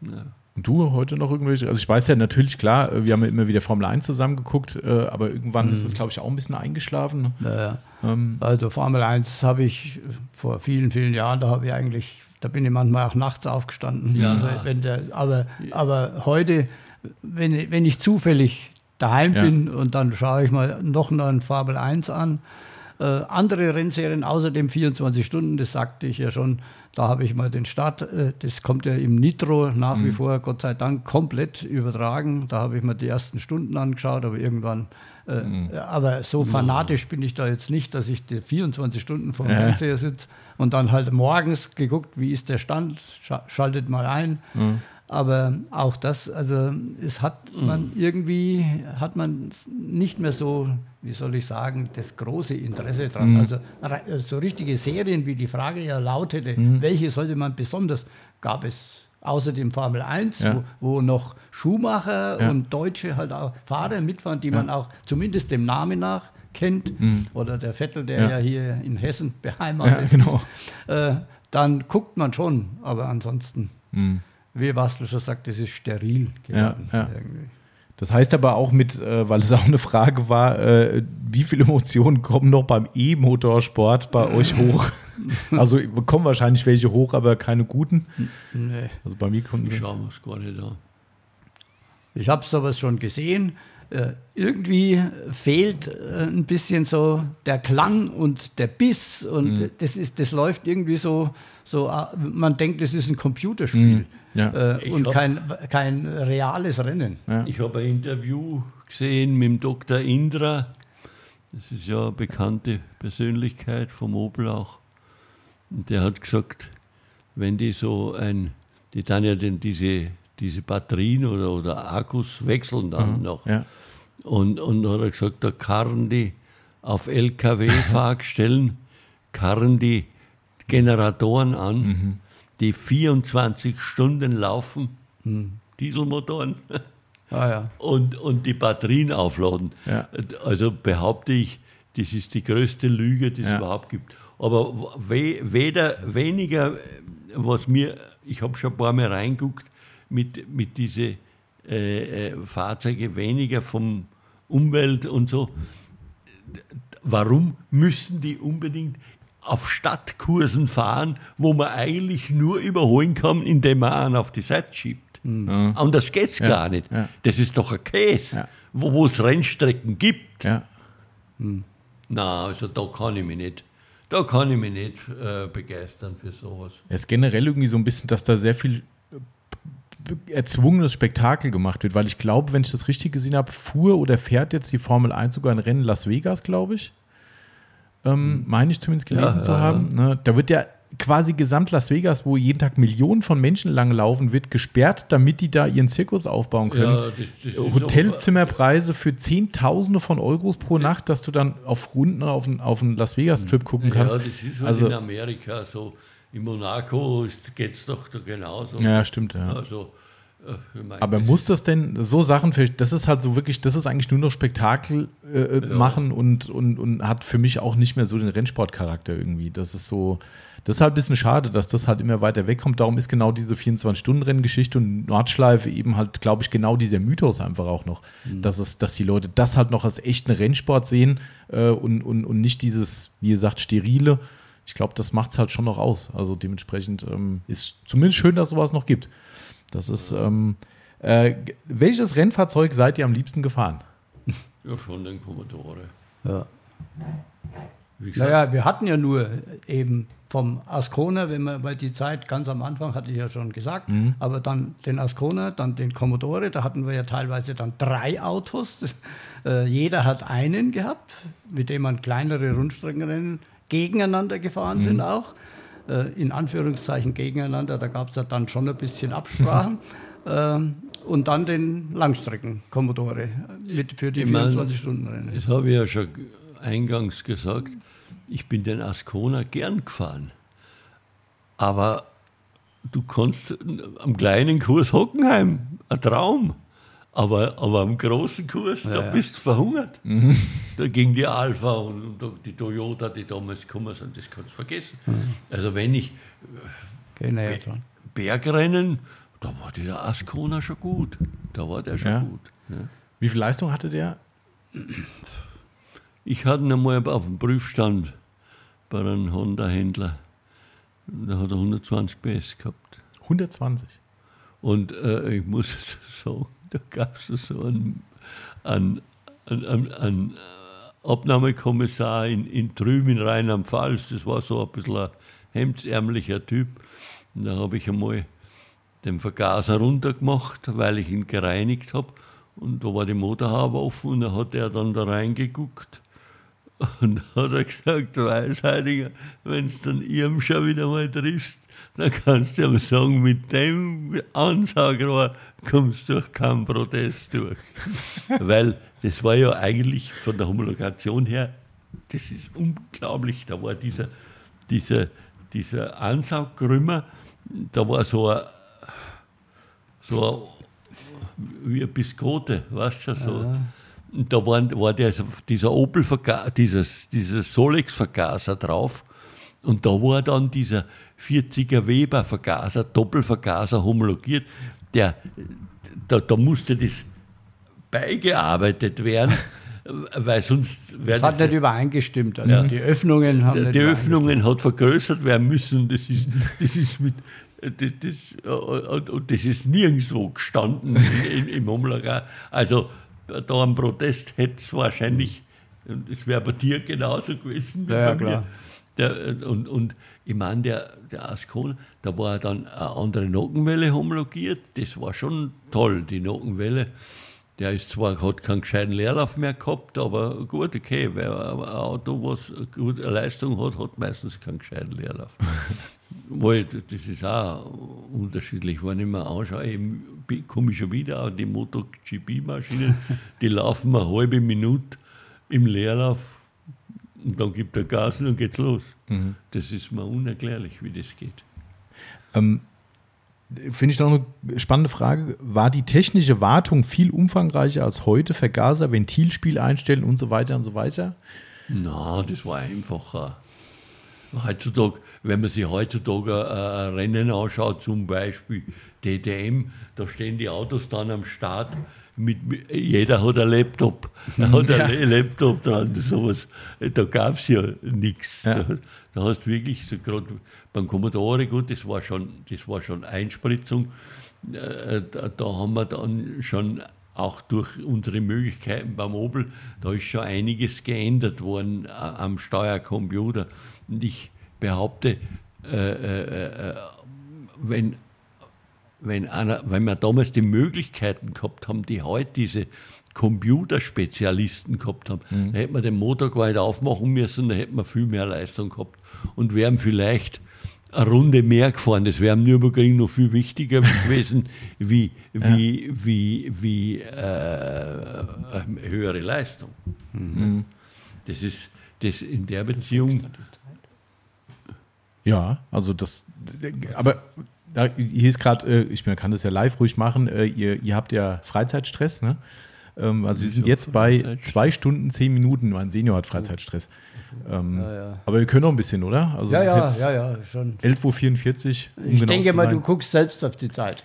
Ja, äh, wir, wir gucken mal, wie weit die Reise noch geht. Schauen aber mal, was man doch so. Viel.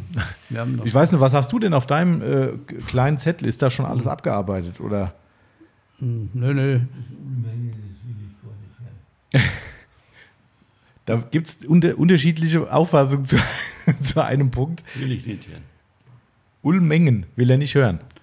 Und naja, das war ja irgendwie, glaube ich, was. War das die Frage nach dem Zeitungsartikel? Ja, ja. Darf ich die jetzt stellen oder nicht, Wastel? Du darfst durchstellen. okay, also ein sehr, sehr lieber Kunde. Ich habe das ja gar nicht so mitgekriegt. Ich bin ja gefahren. Ich bin, es war ja hinter mir und neben mir, aber ich selbst habe ja das Geschehen gar nicht mitgekriegt.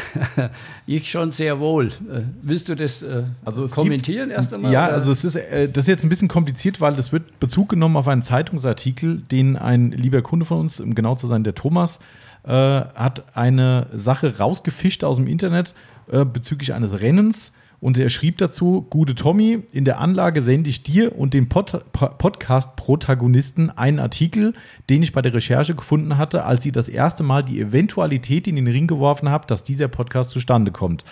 So, und er hatte diesen Artikel eben mhm. dazu. Speziell geht es mir da um den letzten Absatz, um den damit einhergehenden Rennsieg, Klassensieg und den ONS-Sportpokalsieg 1976 in einem. Gab es da eine Stallorder? Hatte Papa Hackner da die Funkgeräte aus dem skandinavischen Test zur besseren Absprache mitgebracht? Oder war es in der Tat ein glücklicher Zufall? Ich bitte ausgiebig aus dem Nähkästchen zu plaudern. Die beschrieb, das beschriebene Geschehen hätte ich ja wirklich gerne live erlebt. Viele Grüße, danke für eure Zeit. Hm. Der ja. Thomas.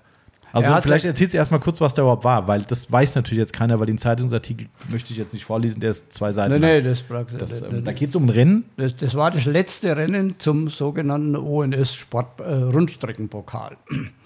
äh, da hatte man das Jahr über Punkte gesammelt. Pro mhm. Rennen gab es Punkte und äh, da wurden einzelne Klassen auch einzeln gewertet. Also man hätte, hätte es schon gegeben, auch mit einem Dacia gewinnen können. Mhm. Also wie immer auch am Saisonende zum besagten Flugplatzrennen in Ulmengen gab es nur noch zwei Kandidaten, die äh, Chancen auf den Gewinn des ONS Rundstreckenpokal, deutschen Rundstreckenpokals hatten. Das war ein, äh, wie heißt der BMW, fällt mir der Name dann? Schall. Der, der äh, Schall mit dem BMW äh, und äh, der Wastel Weisheidinger. Und äh, wenn beide gewonnen hätten ihre Rennen, dann wäre der Wastel ONS Sieger geworden, er hätte den ONS Sportpokal gewonnen. Äh, wenn einer halt ausgefallen oder zweiter, dann wäre es halt andersrum, dann wäre es der andere mhm. geworden. Mhm. Jeweils der andere. So. Also es mussten beide gewinnen und äh, für, was uns betrifft, Wastel musste gewinnen. Dann mhm. hat er auch den Gewinn des Opel. Und äh, dem sein äh, Rennen war vorher. Und da ist einer mit einem Escort gekommen, ja. der Wolfgang Wolf. Und er ist vorn weggeblasen, wie, der hätte überhaupt keine Chance gehabt. Und dann auf einmal kurz vor ist er ausgefallen. Gut, das gab es auch. Also wie immer auch, es sind nur die zwei übrig geblieben. Äh, dazu muss man natürlich sagen, dann schon die Saison war ja lang und Wassel hat äh, auch manche anderen Rennen vielleicht mit ein bisschen tatkräftiger meiner Hilfe auch gewonnen, weil es gab auch Rennen, wo ich zwar geführt habe, aber äh, zur Hälfte des Rennens, ich hatte nicht alle Rennen gefahren, ich hatte ohnehin viel weniger Punkte, auch teilweise ausgefallen, hat man ihm dann halt auch mal den Vortritt gelassen. Mhm. Also insofern äh, haben wir uns auch gut vertragen, das war überhaupt kein Problem. So, und beim letzten Rennen war es eben nun mal so, er hat es gerade genau gesagt, er hat das Geschehen ja nicht mitbekommen, aber ich. Denn äh, dieser besagte Schall mit dem BMW, der wollte natürlich unbedingt, dass er gewinnt und Wastel nicht. Und dann hat man uns zum Flugplatzrennen in Ulmengen einen anderen Commodore in die Klasse gesetzt. Ein Hartmut Böhme hieß der, vielleicht hört er auch noch zu. Und dieses Auto war schon recht gut, eigentlich zu gut für uns. Mit welchen Mitteln wollen wir jetzt heute gar nicht mehr drüber diskutieren. Und wer das dann auch finanziert hat, auch mhm. einer, der ja Interesse daran hat, dass Wastel nicht gewinnt, mhm. der fuhr an erster Stelle. Mhm. Der Wastel war dahinter und ich war hinter ihm.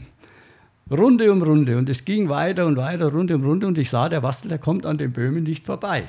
Ja. Äh, er hat es ja nicht so recht mitbekommen, was da hinter ihm noch los ist. Ne? In dem Artikel steht im Übrigen drin, weil ich wäre weit hinten im Feld gewesen, was am Anfang nicht stimmte. Wir waren also das Dreierpack, Böhme, mhm. Wastel, mhm. ich. Also jetzt habe ich schon gesehen, das wird nichts mehr. Äh, und dann äh, naja, dann bin ich halt mal an die Box gefahren. Äh, ich hatte auch einen kleinen Defekt mit meinem Spitzhacke-Trick und habe das Gaspedal hab abgebrochen, aber das war nur am Rande, deswegen hätte ich nicht unbedingt an die Box gemusst. Ich bin an die Box und die Kollegen, die haben schon geguckt und gesagt, jetzt kommt die Truppe um die Kurve, Vorstadt Aha. und Ziel wieder. Und dann bin ich wieder auf die Strecke und reite mich eben vor dem Böhme ein. Aha. Also dann war das Pack, Dreierpack jetzt Hackner, Böhme, Weisheidinger. Aha. So, und wie es der Teufel will, ich weiß es heute auch nicht mehr, wie ich es geschafft habe, aber es war jedenfalls so, dass der Böhme zwar nicht an mir vorbeigekommen ist, ich war ja Runde zurück, ja, also ich hatte ja. sowieso keinen Anspruch auf Sieg. Ja. Und der Wastel seltsamerweise an mir und Böhme vorbeigekommen ist und war dann Erster. Und damit war er Rundstrecken, ONS Rundstreckenpokalsieger 1976. Und ich, muss sagen, da gab es ein Streichresultat Mhm. Und der Schall ist einmal rausgefallen, da hat er einen Nuller gehabt mhm. und ich bin auf der Avus Dritter geworden. Mhm. Und da ist mir Folgendes passiert auf der Avus. Da war ich auch vorn und da ist unten, wie wenn du auf der Autobahn mhm. wendest. Und da bin ich raus und da ist mir so, so ein Reifen, so ein Begrenzungsreifen, nur, also eine, eine reine Decke. Ja in den Radkasten rein. Und da musste ich stehen bleiben und dann raus und, und da bin ich halt nur Dritter geworden. Ich glaube, da hast du gewonnen, ne? Ja. ja. Ja, Aber das waren diese Streichresultate, mhm. wie gesagt, das waren, ich weiß ja nicht wie viel, zehn Rennen, sagen ja, wir mal. Ja. Und von den zehn Rennen äh, haben sie alle gewonnen. Äh, aber es gab auch eins, wo einer ausgefallen ist und einer eben Dritter geworden ist und die konnte man streichen, sodass sie am Schluss wieder alle die gemeinsam gleichen Punktzahlen hatten. Mhm. Demzufolge mussten sie beim letzten Rennen alle gewinnen. Ja, ja, klar. Äh, und das bessere Streichresultat war seins, weil er ja wenigstens Dritter mhm. geworden ist, während der Schall komplett mhm. ausgefallen war. Also, das ist aber nur am Rande. Aber selbst wenn er da zuhört, wäre mir wurscht. äh, äh, äh, mit dem Schall konnte man nicht richtig warm werden. Der, hat so, der war so abweisend, so, weil mit den anderen Leuten von anderen Klassen, zum Beispiel nur mit wem ich ein sehr gutes Verhältnis gehabt habe. Da gab es ja auch Serien GT, der Jürgen Lessig, der ist am Porsche gefahren. Servus, wie geht's da dahin? Und da haben wir sich unterhalten. Das waren nette Leute, aber der Schall, der war immer so abweisend. Und aber jetzt kannst du das ja mal aufklären. Wie hast du es denn geschafft, vorbeizukommen? Ja, mit der, mit, mit, der, mit der Brechstange. naja, das, das kann man eigentlich nicht nachvollziehen. Ich weiß nur, dass dann äh, ich auf die Strecke gegangen bin. Die kam zu zweit an, mhm. Böhme, äh, Weißheidinger. Und dann kam eine Rechtskurve. Das war die letzte Runde. Mhm. Oh, letzte Runde. Rechtskurve. Äh, und ich bremste halt im letzten Moment an. Das musste ich ja schon, weil mhm. ich konnte ja nicht, wenn ich zu früh bremse, fährt der Böhme ja, ja. wieder an mir vorbei. Ja. Ne? Und dann der Böhme hat sich wohl auch nicht so recht getraut. Ich habe vielleicht ein bisschen früher gebremst, als man es üblicherweise macht. Und, äh, und das hat er natürlich ausgenutzt und ist rechts an uns vorbei und damit ist mir ein Stein vom Herzen gefallen. Es hat funktioniert. Also, um das abzuschließen, dieses Thema, schlechtes Gewissen habe ich ganz. naja, ich auch der, nicht. Weil der Schal hat auch einiges äh, mit Autos bestellt und so. Und Wie? das mit dem, mit dem Escort, das ist mir alles. Weißt du, es gab Leute, die haben mit viel Geld natürlich schon mhm. versucht, mhm. äh, selber Meister zu Klar. werden. Äh, und ich, ich will da nichts in den Raum stellen, aber es war schon seltsam, dass dieser Böhme Commodore ausgerechnet beim letzten Rennen mhm. schneller war als wir mhm. und wir da einfach nicht vorbeigekommen sind. Ja. Äh, das, da kann sich jetzt jeder seinen Reim draus machen. Und ich hatte ja insofern ein Glück, das hat, das hat jetzt damit nichts zu tun. Wir hatten dieses Langstreckenauto und den anderen und der andere war nicht so zuverlässig. Da habe ich gesagt, ich nehme das Langstreckenauto. Und dieses weiße Auto von mir ist der Mininger gefahren. Mhm. Und der hat zum Brenner angefangen. und was, was da war, der hat so einen Blumenkasten oder wie man das nennt, da, wo, der, wo der Wischer ist, haben mhm. die Kommodore gehabt. Aha. Und da lag mein Haustürschlüssel drin. Und ich habe den Schlüssel wochenlang nicht gefunden. Der lag dann da drin.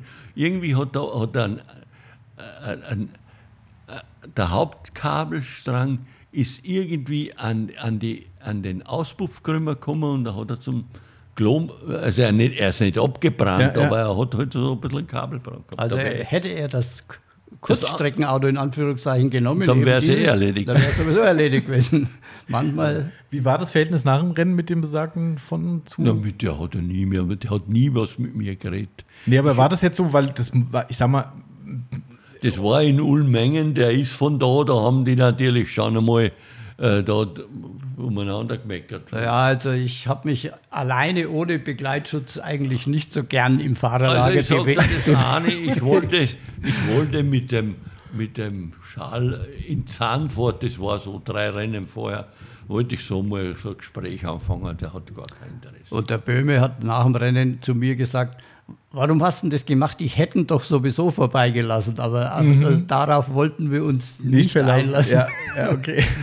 Egal, also ich, ich sehe ich seh, ich seh das Ganze, das musst du so sagen, ich sehe das überbewertet. Naja, äh, das, äh, das, das sagst du zwar, aber äh, der Gewinn der ONS Rundstrecken Meisterschaft Deutsche, das ist schon was. Ja. Einem, für einen Privatfahrer, ja. da stellt ein Licht mal nicht ja, unter den Scheffel. vorher. Das kommt nicht von selbst. Da muss man schon was Im machen. Ja, vorher gab es ja bei diesen Rennen nur Gruppe 2 und dann eine Sonderwertung für die Gruppe 1. Mhm. Und, und im Jahr drauf äh, äh, äh, sind, war das dann die richtige äh, war, waren dann die, die, die, richtige Klasse. Das heißt also, wenn ich die Klasse gewonnen habe, wobei immer ein Mindest, eine Mindestteilnehmerzahl äh, sein muss, äh, waren das genauso viele Punkte, wie wenn einer in der 1600er Gruppe 2 Klasse gewonnen hat. Das war das Gleiche. Naja, es waren, jeder hat Punkte bekommen. Deswegen ja. hat man mit unserem Fahrzeug ja auch Chancen gehabt, mhm. Diesen Sportpokal überhaupt ja, zu gewinnen. Ja, klar. Das war schon klar. Ne? Aber das heißt, man kann da jetzt nicht sagen, das war in dem Sinn keine Stallorder, weil das wäre ja äh, was anderes, ja. aber das war schon, ich sag mal, eine glückliche Fügung, dass du vor ihm rausgezogen ja, glückliche bist. Fügung, ja. Also wie gesagt, das, das, wenn uns einer da deswegen an den Pranger stellt, das ist mir wurscht. nach, vier, nach 43, 46 Jahren. Ich habe gerade schon gesagt, mir ist es deswegen egal, weil mir der Böhme Commodore nicht so ganz geheuer war. Mhm. Weil warum hatte der ist ja sonst auch gefahren? Ja. Äh, warum war er nicht schon öfter vor uns? Ja, ja. Nie. Äh, und deswegen haben sie den schon besonders sorgfältig präpariert. Okay. Hier war noch eine schöne Frage gewesen, die äh, indirekt oder nicht nur indirekt auch mich betrifft. Ähm, war es schwierig, eure Kinder für den Rennsport zu begeistern? ja, äh, ich habe es ja gar nicht begeistert. Ja. Mein, meine Tochter, die, für die ist Reiten heute noch alles. Mhm. Und da also ein PS. auch noch eine Geschichte. Mhm. Seine Tochter ist ja auch, deine Schwester, mhm. ist ja auch geritten und eines Tages sind wir beide in Niedernhausen gewesen. Und da war so eine Besprechung mit den Reiterinnen. Und da hat jemand die Pferde halten müssen. Und da sind wir zwei Deppen gestanden, ich mit dem Pferd. Da habe ich gesagt, nicht mehr weit haben wir es gebracht. Und, und, und, äh, äh, und, und, mein Bub hat einmal irgendwann äh, gemeint, er müsste Go-Kart fahren. Äh, aber er ist halt auch ein bisschen kräftig, so wie du. Mhm. Und Da kommst du nicht vorwärts. ich sage ja, wenn, das war ja mal, es gab ja mal eine Zeit, wo äh, nach, jeder, nach jedem Event sind die Leute Go-Kart fahren gegangen. Da gab es überall Go-Kart. Und, und da haben sie natürlich von mir als ehemaligen Rennfahrer verlangt, dass ich da einer was vorfahre. wenn, wenn, ich weiß nur, da war der Walter Schröder mit seinem Bub, der ist recht gut gewesen. Der, der, der Bub hat ein Drittel von mir gewogen. Der ist auf dem, aus, aus dem, nur vom Gewicht her, Ja. ist der schon drei Sekunden schneller wie ich. Ja. Hat mich nie so interessiert, aber das ist mit den Go-Kart-Strecken, mit den Go-Kart, und das hat, das hat sich ja wieder erledigt. Ne? Ja, Jetzt kannst du E-Card fahren in Frankfurt. Du, die Frage kannst du ja wahrscheinlich besser beantworten. Du hast ja gestellt, dass ob man diesen Bacillus weitergegeben hat an die Nachkommen. Gut, den Auto Bacillus ja auf jeden Fall, sonst wird man das hier nicht Sonst beruflich man da machen, gar ne? nicht ja, sitzen. Aber ich glaube nicht, dass es äh, bewusst weitergegeben wurde in dem Sinn irgendwie, Nein. weil, weil das ist, das kann ich nicht sagen, aber natürlich war die Begeisterung schon da und ich glaube, wir waren auch ein paar Mal zusammen auf der Nordschleife gewesen. Mhm. Da, da, das kannst du jetzt nochmal erzählen, ob die Geschichte stimmt, die ich immer noch im Kopf habe. Wir sind damals auf die Nordschleife gefahren und da hattest du irgendein sportliches Modell von Opel dabei. Ich meine, es war ein Vectra 2000 oder irgendwas anderes. Und auf jeden Fall kann ich mich erinnern, dass du auf der Nordschleife einen Ford Escort Cosworth, glaube ich sogar, zersägt hast. Und wir, da wo Startziel dann, oder beziehungsweise bei der einen Ausfahrt von die, für die Touristenfahrt wieder rausgeht, ist der quasi im Stau zu uns gekommen ans Auto und hat gemeint, was, er hat die, das war, glaube ich, sportlichste Serienauto, wie auch immer, äh, äh, und hat dann sich nicht im negativen Sinn, aber hat sich so ein bisschen aufgeregt darüber, wie das sein kann, dass er da stehen gelassen wurde. Und ich glaube, du hast nur geantwortet, machen sich nichts draus, ich habe schon zigtausend Runden hier hinter mir. Das, Ja, genau so war es auch. Letzten Endes war das halt ein normaler Kunde, sagen wir mal, der gegen Bezahlung, wie wir Ja. da auch, äh, einfach diese Touristenfahrten am Nürburgring, auf der Nordschleife gemacht hat. Und äh, eigentlich darf man es gar nicht sagen, dass du ja als kleiner Junge da auf dem Sitz, äh, wahrscheinlich im Kindersitz noch gesessen na, bist. das kann nicht sein, das Nein, könnte ich mich nicht dran erinnern. Nee, dann, also, dann doch nicht, aber jedenfalls als junger Kerl. Und ich, leichtsinnig, wie ich eigentlich mein Leben lang schon war, fahre ich dann auch mit meinem Sohn da eine relativ schnelle Runde, aber ganz sicher. Und dann war diese, also- den habe ich, hab ich ihm irgendwann mal überholt, das weiß ich sogar noch wo, im Pflanzgarten, irgendwo auf dem Sprunghügel, da bin ich dann vorbei. Und wie du schon sagst, dann, wo dann wieder die, das Ende dieser Schleife ist, dann kam der und hat gesagt, wie geht das und so. Und ich habe dann ihn nur beruhigt und habe gesagt, machen Sie nichts draus, ich habe schon tausend Runden da gefahren. Das ist keine Schande, wenn Sie da ein bisschen langsamer sind, oh, trotz eines völlig unterlegenen Autos. Ich meine, es war ja so am Nürburgring, äh, da, da sind Ausländer gekommen, Belgier und so weiter, die, wo wir keine Chance gehabt haben in Spa und so, die, denen ist, ist man am Nürburgring davon gefahren, weil die Streckenkenntnis ist auf dem kleinen Ja. Kurs Hockenheim gleich da. Aber am Nürburgring hast du immer noch, äh, da, da gibt es immer, wie er schon sagt, da gibt es immer noch was, wo man sagt, ah, da ging noch was oder so. Ja. Ah, okay. Weißt du noch, was das für ein Auto war? Ich meine, es war ein Vectra. Vectra 2000 oder sowas. Der ist ja auch nicht so, das war doch ein Allrad-Vectra, glaube ich. Ne? Richtig. Ja. Ja. Ja, okay, dann habe ich, äh, so klein kann ich nicht gewesen sein, Ja, aber ich das weiß stimmt es schon. noch ziemlich, Ja, ja. ziemlich klar, aber es ist natürlich schon viele Jahre her. Ne? das ja. ist schon, das Oh, ist schon Wahnsinn. Das Jedenfalls lang nach der Rennfahrkarriere. Ja, das in stimmt. Anführungszeichen Karriere haben wir nicht gemacht eigentlich. Aber Schon, naja, also ich finde, das kann man äh, trotzdem, also ich glaube, in der heutigen Zeit äh, äh, werden die Maßstäbe anders gesetzt, einfach, weil da auch viel mehr Geld im Spiel ist. Einfach, Das ähm, kannst, weil du immer, weil, weil du, weil dein ganze Ziel war, die, die, den Vergleich gegen früher, den kannst du nicht machen. Ja, ich meine, das hast du ja auch gesagt, wo wir zusammen an der Nordschleife waren, ne, zu der Touristenfahrt. Also nicht so, wo du im, im BMW mitgefahren bist bei der VLN, da bist du ja auch lang gelaufen. Das gibt es ja gar nicht, was hier Ja. alles voll steht. Und das Ja. ist ja ein, ein Park voller LKWs und Teile und es ist schon irre. Also Ja, ja. es ist Ja. echt irre.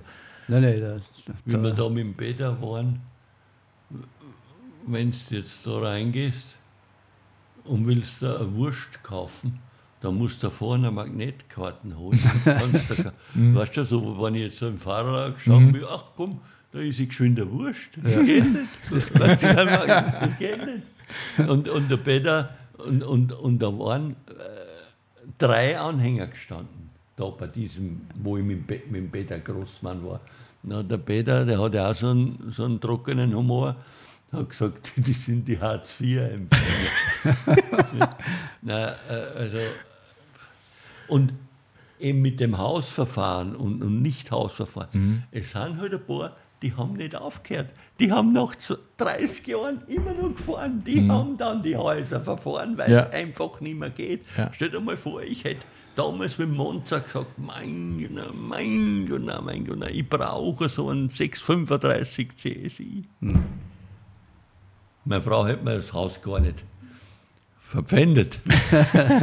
hätte auch nie wollen.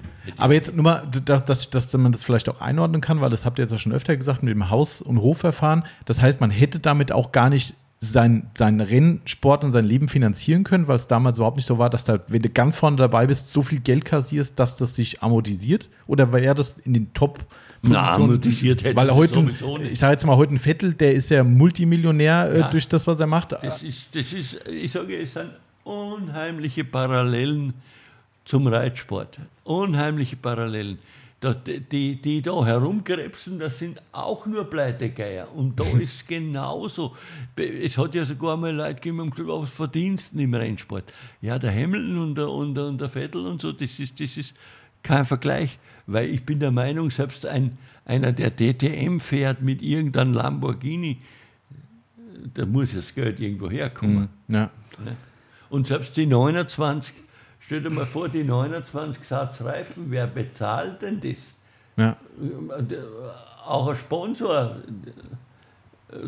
das begreife ich nicht ganz. Also, ich kann es ja sagen, wir haben ja das Sponsoring bei der VLN ja gemacht für diesen besagten BMW. Da haben wir eine Werbung von uns drauf gehabt für ein Jahr. Ich kriege die Zahlen jetzt nicht mehr auf, genau auf den Schirm, aber ich habe dunkel in Erinnerung, dass da von einer VLN-Saison von zwischen 50 und 100.000 Euro für dieses Fahrzeug gesprochen wurde, was als Finanzierung vom Fahrer mitgebracht werden muss durch Sponsoren. Das Team stellt das Fahrzeug bereit, das Team hat die Mechaniker und so weiter und so fort. Das sind diese Kosten, die Betriebskosten, Nennengeld, bla bla. Ne, aber zwischen 50 und 100.000 Euro für diese Kategorie. Und da reden wir noch nicht von diesen Supersportwagen, die da ge gefahren werden. Da kannst du locker mal eine 2 vorne dranhängen. ähm, das ist- und das ist, äh, wenn du da keinen Sponsor hast, der einfach sagt, ich, Ihnen, schmeiß Geld rein. äh, Um das kurz noch zu sagen, in der heutigen Zeit würde ich gar nicht äh, auf den Gedanken kommen, irgendwie einen Motorsport anzufangen. Hm, das ist schade und, eigentlich. Und ne? diese, ich sage mal, äh, volkstümlichen, ich nenne es einmal volkstümlichen Veranstaltungen wie Slalom und auch Bergrennen, die gibt es ja gar nicht mehr. Wobei Bergrennen gibt es noch. Ja, aber so, so richtige Bergrennen gibt es nur noch zwei oder drei. Die anderen sind so, dass du dir eine Sollzeit setzt und da hochfährst. Und das, sollst, das du möglichst nach Möglichkeit wieder erreichst. Aber richtige Rennen in dem Sinn. Und, au- und auch Slalom. Früher war bei jedem, bei jedem Kaufhaus war einmal ein Slalom. ob, man jetzt, ob man jetzt mit Rennauspuff oder nicht, das ist wurscht. Aber also wie gesagt, in der jetzigen Zeit hätte ich, hätte ich gar keine Chance oder Möglichkeit, da würde ich gar keinen Gedanken darüber verwenden, mit dem Motorsport anzufangen. Ja. man weiß es, also wir sind da auch nicht mehr so drin. Möglicherweise gibt es schon noch so Slaloms irgendwie, das Mhm. weiß ich jetzt auch nicht. Äh, da, aber ich denke, das finden unsere Zuhörer alleine raus. Bestimmt, ja, Dafür genau. gibt es heutzutage Internet. So ist es. Äh, und kann man sich äh, kundig machen. Äh, der Anfang ist auf jeden Fall, man selbst alle großen Rennfahrer nicht zu vergleichen mit uns, die Namen sind gefallen, Vettel und Co. und Hamilton oder Vettel, die fahren, fangen halt mit dem Go-Kart an. Hm, Ja, klar, genau. Das ist der Ja. Klassiker eigentlich. Äh. Auch ein das ist Schumacher hat so- Go-Kart Das sind so Klassiker, wo man auch keinen Ausweis und kein Nix braucht. Ja. Man kann erst einmal auf so übliche äh, Strecken gehen, wo man gegen Bezahlung fährt. Dann erkennt man erst einmal, ob man überhaupt ein Talent dazu Mhm. Ja, hat. ja. Denn nicht jeder kann das eben. Man muss ein gewisses Popometer haben, Ja. wie das so schön heißt.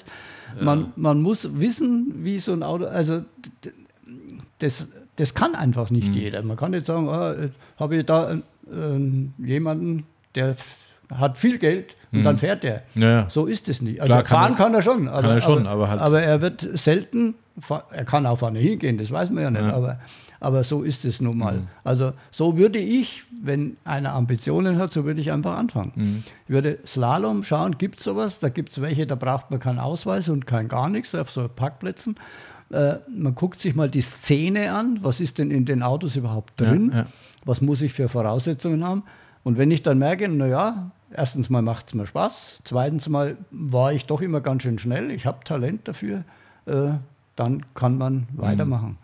Äh, am Anfang, hab, ich glaube, so kann man ja fast schon aufhören, am Anfang, wenn man nicht selbst schraubt äh, und das Auto präpariert, dann braucht man viel, viel Geld. Ja. Und heute erst recht, Ja, wie ja. Wastl ja schon sagt. Also das sind Unmengen an Geld, die da am Nürburgring herumstehen. Das kann man sich gar Ja. nicht vorstellen.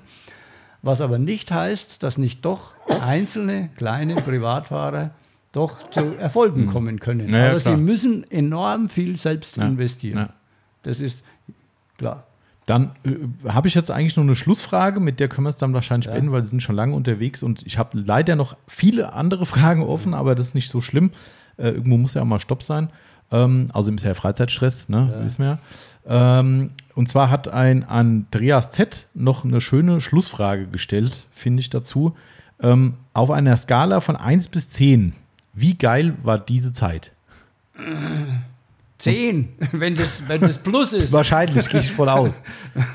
Der Wassel grübelt, sehe ich gerade. Ja, ich möchte sie nicht missen. Äh, Ich möchte es auch nicht wissen, aber ich würde es dann doch als Hassliebe bezeichnen. weil ich mich mal über manches schon viel, viel geärgert habe. Und, und, und da fällt mir ein Spruch ein, da habe ich einmal ein Interview gesehen, äh, gelesen in der Zeitung vom Rudi Völler. Mit dem Fußball habe ich ja gar nichts zu tun. Mit dem Rudi Völler und der war Überschri über, Überschrift warum tue ich mir das an? und ich habe mich schon manchmal fürchterlich geärgert, wenn irgendwo was gar nicht geklappt hat. Aber ich denke, mein Gott, oh mein Gott, wie blöd bist du denn? Und, so. und gut, halt stehe ich über den Dingen, ne? ist klar. Aber Skala, 1 bis 10? Ah, acht allenfalls. Okay. Ja, irgendwo muss, müssen wir ja auch einen Unterschied haben zwischen uns. Ja, klar. Also für mich in- war es, in- wenn es die Skala 12 gäbe, hätte ich Ja, 12 gut, in, gesagt. im, Im Fanatismus mit, beim Anfang, da musste ich auch zehn sagen. Ja, okay.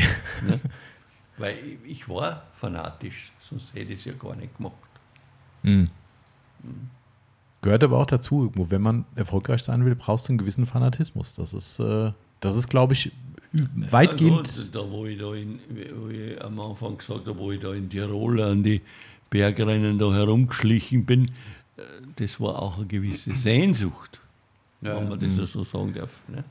Ist denn, das wäre jetzt die einzige letzte Frage, die mir jetzt noch so spontan so einfällt, ähm, ist denn der Geschwindigkeitsrausch auch ein Thema gewesen, wo man sagt, das ist war immer schneller und noch schneller oder war das überhaupt gar kein Thema? Es ging gar nicht No. um die, um die, äh, um No. den Speed irgendwie. Na, Ja. Weil das hört man ja auch oft, dass so dieser Rausch, gerade so Formel 1, dass du da unglaubliche Geschwindigkeiten fährst und sowas. Also das, das Ja. war nicht so das Thema. ich, Geschwindigkeit nicht. wo ich beim Rennen, ich war halt interessiert, das erste über die Ziellinie fahren, wenn es geht. Genau. Okay. Wenn es geht. Und das war ja genauso. Ah, ja. Also, logisch. Okay. Ja, super. Dann würde ich sagen, haben wir genug Ein? Privat, ein, Pri- weil Ach so, hast du ein noch? privates, nein, nein, Ja. rein privat, weil ja Aha. der Tommy hier auch als der Moderator ist, das sollte er auch noch wissen, dass äh, es für mich auch klar war, wenn meine Kinder mal auf der Welt sind, dann hört sich der Rennsport auf. Mhm. Das war für mich eigentlich schon klar. Äh, was, äh, und leider ist er zwei Wochen zu spät auf die Welt gekommen, was, Ach, stimmt, bei, klar. was bei Jungens ja manchmal so äh, der Fall sein soll. Und da habe ich mich nochmal, habe ich, war ich nochmal genannt für ein 24-Stunden-Rennen in Paul Ricard in Frankreich. So, und da gibt es ja immer auch Streckensprecher. Ähm, Ach, die Geschichte jetzt, ja. äh, die geben immer die bekannt, wer gerade vorne ist und wer in welchem Auto sitzt. Und die Franzosen sind ja auch sehr kinderlieb. Und äh, ich saß im Auto, was weiß ich, weiß ich jetzt nicht mehr genau, in der sechsten oder achten Stunde, der Streckensprecher hier in der achten Stunde, in diesem Commodore, da sitzt gerade einer, der ist gerade im Moment Vater geworden. und der sitzt jetzt hier als Moderator ah, ja.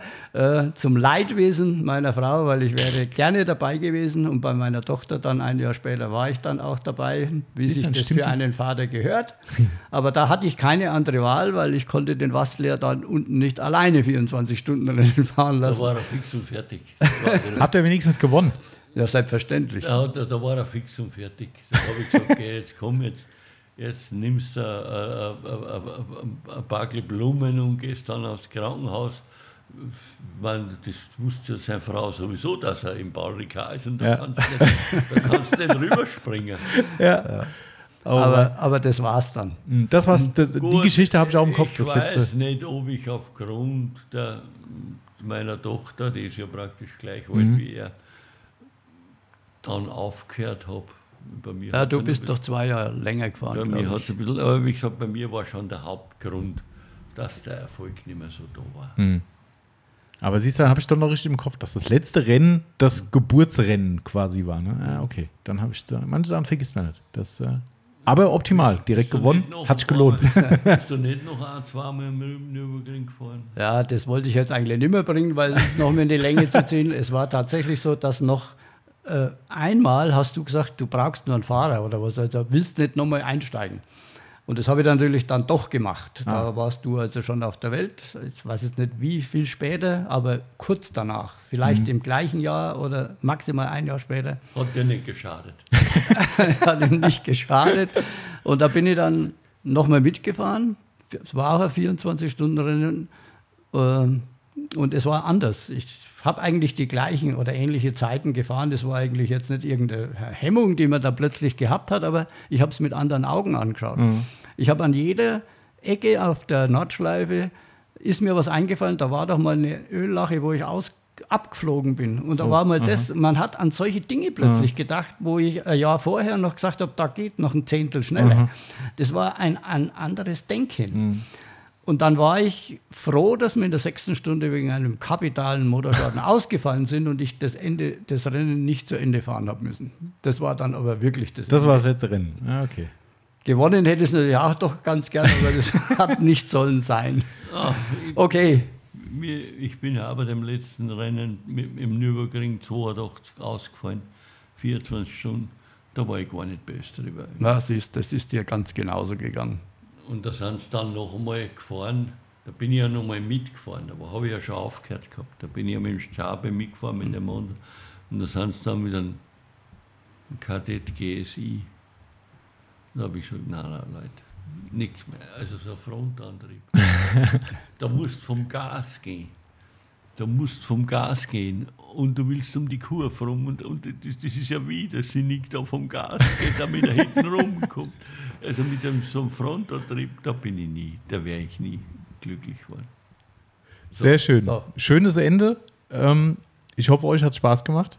Ja. Bist du mit dir alle Zeit zu quatschen? Ich glaube, ihr macht das ja doch momentan noch mehr oder weniger regelmäßig. Ihr habt ja noch euren Rennfahrerstammtisch quasi. Ne? Ja, weißt du, über was wir da reden? Nicht über, über, über unsere Krankheit.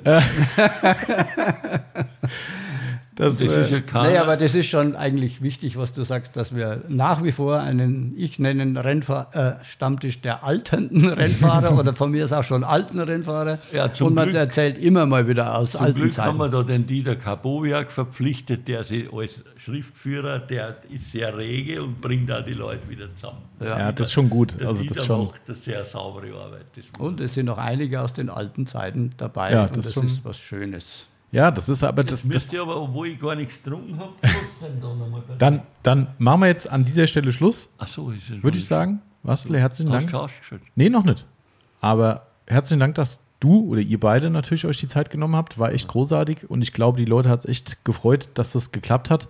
Ähm, wenn jetzt alle sagen, Mensch, da sind noch so viele Fragen offen, würdet ihr nochmal kommen und noch weitere Fragen beantworten oder Das entscheidest du eigentlich aufgrund der Reaktionen. Ja, um- da werden wir doch vielleicht sehen, hat euch wirklich mal Spaß gemacht an den Lautsprechern irgendwo hier im weiten um Umkreis. Also ich- Und dann entscheiden wir das. Ich ahne ja schon, dass wir ganz viele Anekdoten ausgelassen haben. Das kann sein. Deshalb machen wir doch einen Ja, Anekdoten-Podcast. gut, äh, wir. äh, ich weiß nicht, was ich noch zu sagen habe. Wir reden nochmal im, im Off drüber. Obwohl beim Opel, beim Opel äh, hat mich einmal der Gruppenleiter Albert Schmidt hat einmal gesagt, der Weisheitiger, wenn ich Sie sehe, dann stehen Sie immer da und erzählen was. dann habe ich gesagt, Herr Schmidt, Sie müssen aber zugeben, dass ich sehr viele interessante Geschichten weiß. Und dann hat er gesagt, der Mann schafft mich, der Mann bringt mich ins Grab. Okay, also wir werden noch ein paar Geschichten finden. Alles klar. Also, liebe Leute, vielen, vielen Dank, dass ihr zugehört habt. Danke, dass ihr äh, uns und, auch. Und, und noch was, wenn du dir beim Rennen einen Anhänger selbst baust, Aha. weißt du, was du darauf achten musst? Auf stabile Kotflügel, weil da sitzt immer einer drauf. Meins finden, Tandem-Achs, da sind vier Leute drauf gesessen. Und wenn die Kotflügel zu schwach sind, dann bingst du sie runter. Das ist sehr wichtig. Schlusswort. Also, schönes Schlusswort. Nochmal vielen Dank, Leute, fürs Zuhören. Und äh, wir bleiben am Ball, gucken, ob es noch eine zweite Folge gibt. Und in diesem Sinne, bleibt gesund da draußen, alles Gute. Und unsere beiden Herren verabschieden sich jetzt hier auch. Bastel, Dankeschön. Servus, sage ich. Habe die Ehre. Und wir sind raus. Bis bald, Leute. Macht's gut. Ciao, ciao.